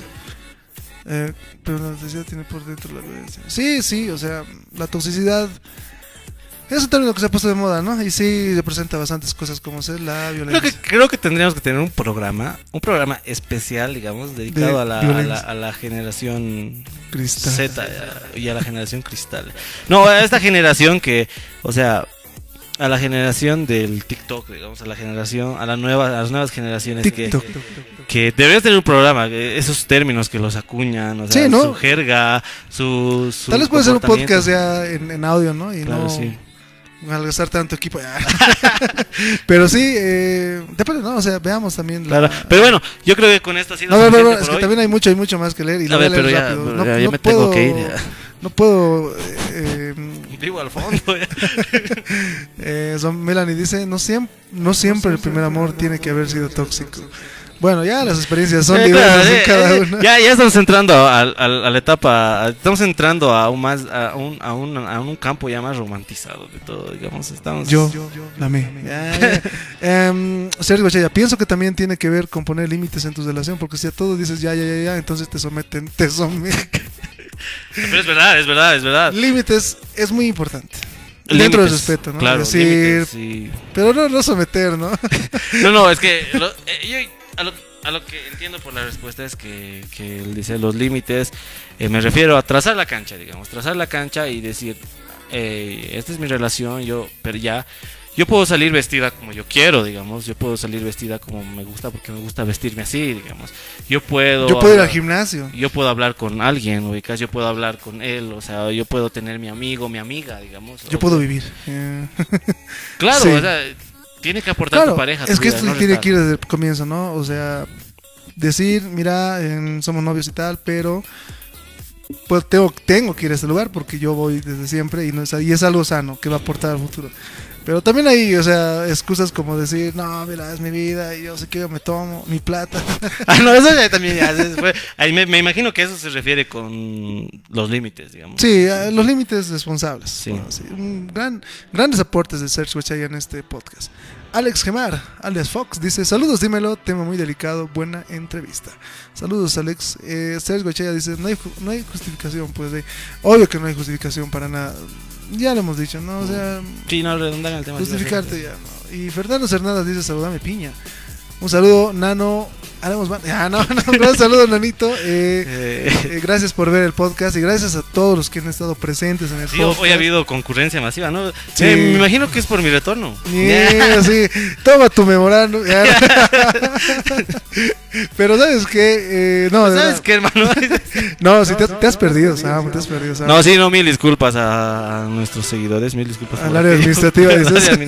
que están trabajando por ahí, son como 20 administrativos. No, mil disculpas porque eh, han, han surgido problemas, cosas y de logística, eh, problemas ideológicos. Sí, sí, pero ya pasan las elecciones, así que vamos a estar de vuelta. ya. Y un último comentario, Melanie Romero nos dice, ¿pueden hacer un podcast de la violencia a las mascotas animales? Ah, Ellos no oh. tienen quien los defienda ni hablen. Feed mi gato. tengo un, tengo un, un animal. Ah, con tu gatito, sí, tú, tú. Que lo hemos, no lo hemos descatado, pero sí estaba a punto. Lo has comprado. Sí, lastimosamente lo he comprado. Y Pero estaba a punto de... Sí, te juro, o sea, eh, estaba pues... Que sí, da mucha pena. Estaba- que sí, es, da para hablar. Yo creo que sí podríamos hablar el siguiente podcast del maltrato animal, hermano, porque sí es jodido. Triste, triste, Es triste. jodido, ¿Te imaginas? Pues hay casos que son casos, hermano. Sí, sí. sí. Y, y, la y de ahí, mira, aparte, o sea, la insensibilidad de la población sobre el tema, o sea, el, el, el no importismo, el como que lo pasan de largo es bien jodido. Y la normalización Sí. de decir, no, bueno, son uno menos. Son perros, digamos, sí. Sí, sí, es Yo que- digo que se debería normar también, haciendo un, un pequeña introducción. Pucha, pero- Normal, o poner un impuesto a la tenencia de mascotas. Yo creo que sí, sería poner... Porque si vas a poner un Sí. impuesto, las personas no van a adquirir más mascotas. Es que también ¿no? las personas desmedidamente se compran 20 pesos. Claro, 20 pues, o sea, los, ahí en la los calle, botan ¿no? después, sí. Sobre todo en las zonas alejadas, porque ya hay, puedes tener 20 pesos y pueden estar ahí. Sí, sí, hay camiones con motos fregado por ahí. sí, tengo mi herida de Por eso no los banco a los pitbulls.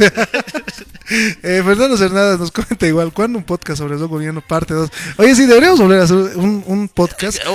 Vamos a hablar del robo boliviano. Y Porque, yo- yo- ten- porque tenemos la primera parte y donde Yo- he contado muchas experiencias malas, pero no como Quiero- músico, quiero- sino como espectador, que me han pasado. Ahora nos voy a contar como músico. dices. No, yo ahora voy a contar como músico, sí, no, de verdad, hay muchos, mucho que hablar, ¿no? Eh, eh, vamos a tener un sector en el de cultura, yo creo, ¿no? Cultura monocroma lo vamos a... Por favor. ex- exteriorizar Por favor, ¿verdad? el tema del rock boliviano, porque eh, modestia aparte, yo y Rubén ah, nos hemos, hemos escuchado música desde que éramos chorros, así, éramos niños, así, éramos guaguas, así. eh, hemos adquirido buenos conocimientos, así que yo creo que es hora de hablar del rock boliviano, segunda parte. Segunda parte. La primera parte capaz no ha sido muy difundida. Tendríamos que volver a hablar. Todo en general, sí, yo creo sí, que sí. sí, sí. vamos a volver a hablar. Eh, sigue comentando, por. Déjenos ir. Déjenos ir, tenemos que dormir. Sergio Chaya dice, papitos, un abrazo, gran programa. Dímelo. Dímelo, Dímelo, Checho. Chechito. Y Melanie Somero dice, no impuesto a la tenencia, sino a la venta. Son los más maltratados. No, no. De hecho, si ya existe un impuesto a la tenencia, obvio se va a regularizar la venta. Claro, ¿no? sí, o sea, Sí, sí, sí, claro. Bueno, ya pues es un tema de, de debate, Sí. ¿no? O sea, Sí, hay buen, sí, muy, muy. Muy buen o sea, aporte también, Muy sí, buen aporte, sí, sí. sí. La verdad es que pucha, es, es amplio, pues. Es que, imagínate si los legisladores están peleando ahí, ¿no? O sea, Claro, nosotros aquí, dos personas ahí en un cuarto. No, no, no, gran, gran, gran, Gran aporte. gran aporte. Y bueno, de verdad, gracias, gracias. Ya no comenten, por favor.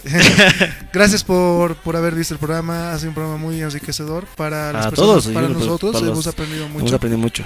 Eh, nada, bueno, este ya nos retiramos. Vámonos con una canción, pero permítame elegir ya. Dime Samuel, ya. Bueno, a ver, muchas gracias por habernos escuchado. Vamos a estar en el siguiente podcast, vamos a ver en tres semanas. Y vamos a hablar de temas más importantes. Vamos, a hablar de los que nos dicen. El tema de las mascotas me parece muy interesante. El tema del rock boliviano me parece que es un menester. Sí, Nano, tal vez. Ah, claro, Nano es el productor de un de Diego Aguilar que lanza videos seguidos de, de música rock y también tiene Claro, su banda. podemos invitarlo. Podríamos hacer un feed, ¿no? Dímelo feed. Y hablar, y hablar de música en general también me parecería muy bien, porque si hablamos de rock boliviano tendríamos que hablar desde abajo, de cómo ha venido, de cómo se ha forjado el rock boliviano. Sería buen, buena idea, ¿no? Sí, con eso vamos a estar, muchachos, así que muchas gracias. Eh, nos despedimos, hasta la próxima, nos hemos alargado mucho este podcast, pero ha sido necesario un poco también distenderse al final para un poquito subir los ánimos tal vez, porque está, está, está fregado esta, esta, esta- Sí, la idea de- también es tratar de desconectarnos un rato, Claro, ¿no? sí. De toda esta. De todo lo que nos hace daño alguna vez. O sea, pero bueno, eh, nos vamos con este tema. Yo propongo em, Las balas que vendrán. Ah, buena banda boliviana, sí. Este tema se llama Amarte, de las balas que vendrán. Y bueno, sin antes volver a despedirnos, decirles gracias a todos los que han. eh, Síganos en el Facebook, compartan el podcast si les ha gustado. Ya prontito lo vamos a subir a Spotify. Y lo para que lo escuchen en camino al trabajo, camino a, a sus casas, camino a la universidad, donde ustedes lo quieran escuchar para que escuchen, se diviertan un rato, se distraigan un rato, aprendan también un poco si es que si, si, si les sirve. Claro, sí. La idea también es, o sea, mezclar eh, Entretenimiento entretenimiento con... cosas enriquecedoras, ¿no? A Claro. todas las personas, sobre todo a los jóvenes que Sí. perdidos están. Bueno, gracias por gracias por habernos escuchado. Esto ha sido un capítulo más de Dímelo Podcast recargado. Ya saben, miércoles y domingo, este miércoles igual capítulo especial, así que nada, Nos vemos. vamos. Chao, chao. Estas son las balas que vendrán. Chao.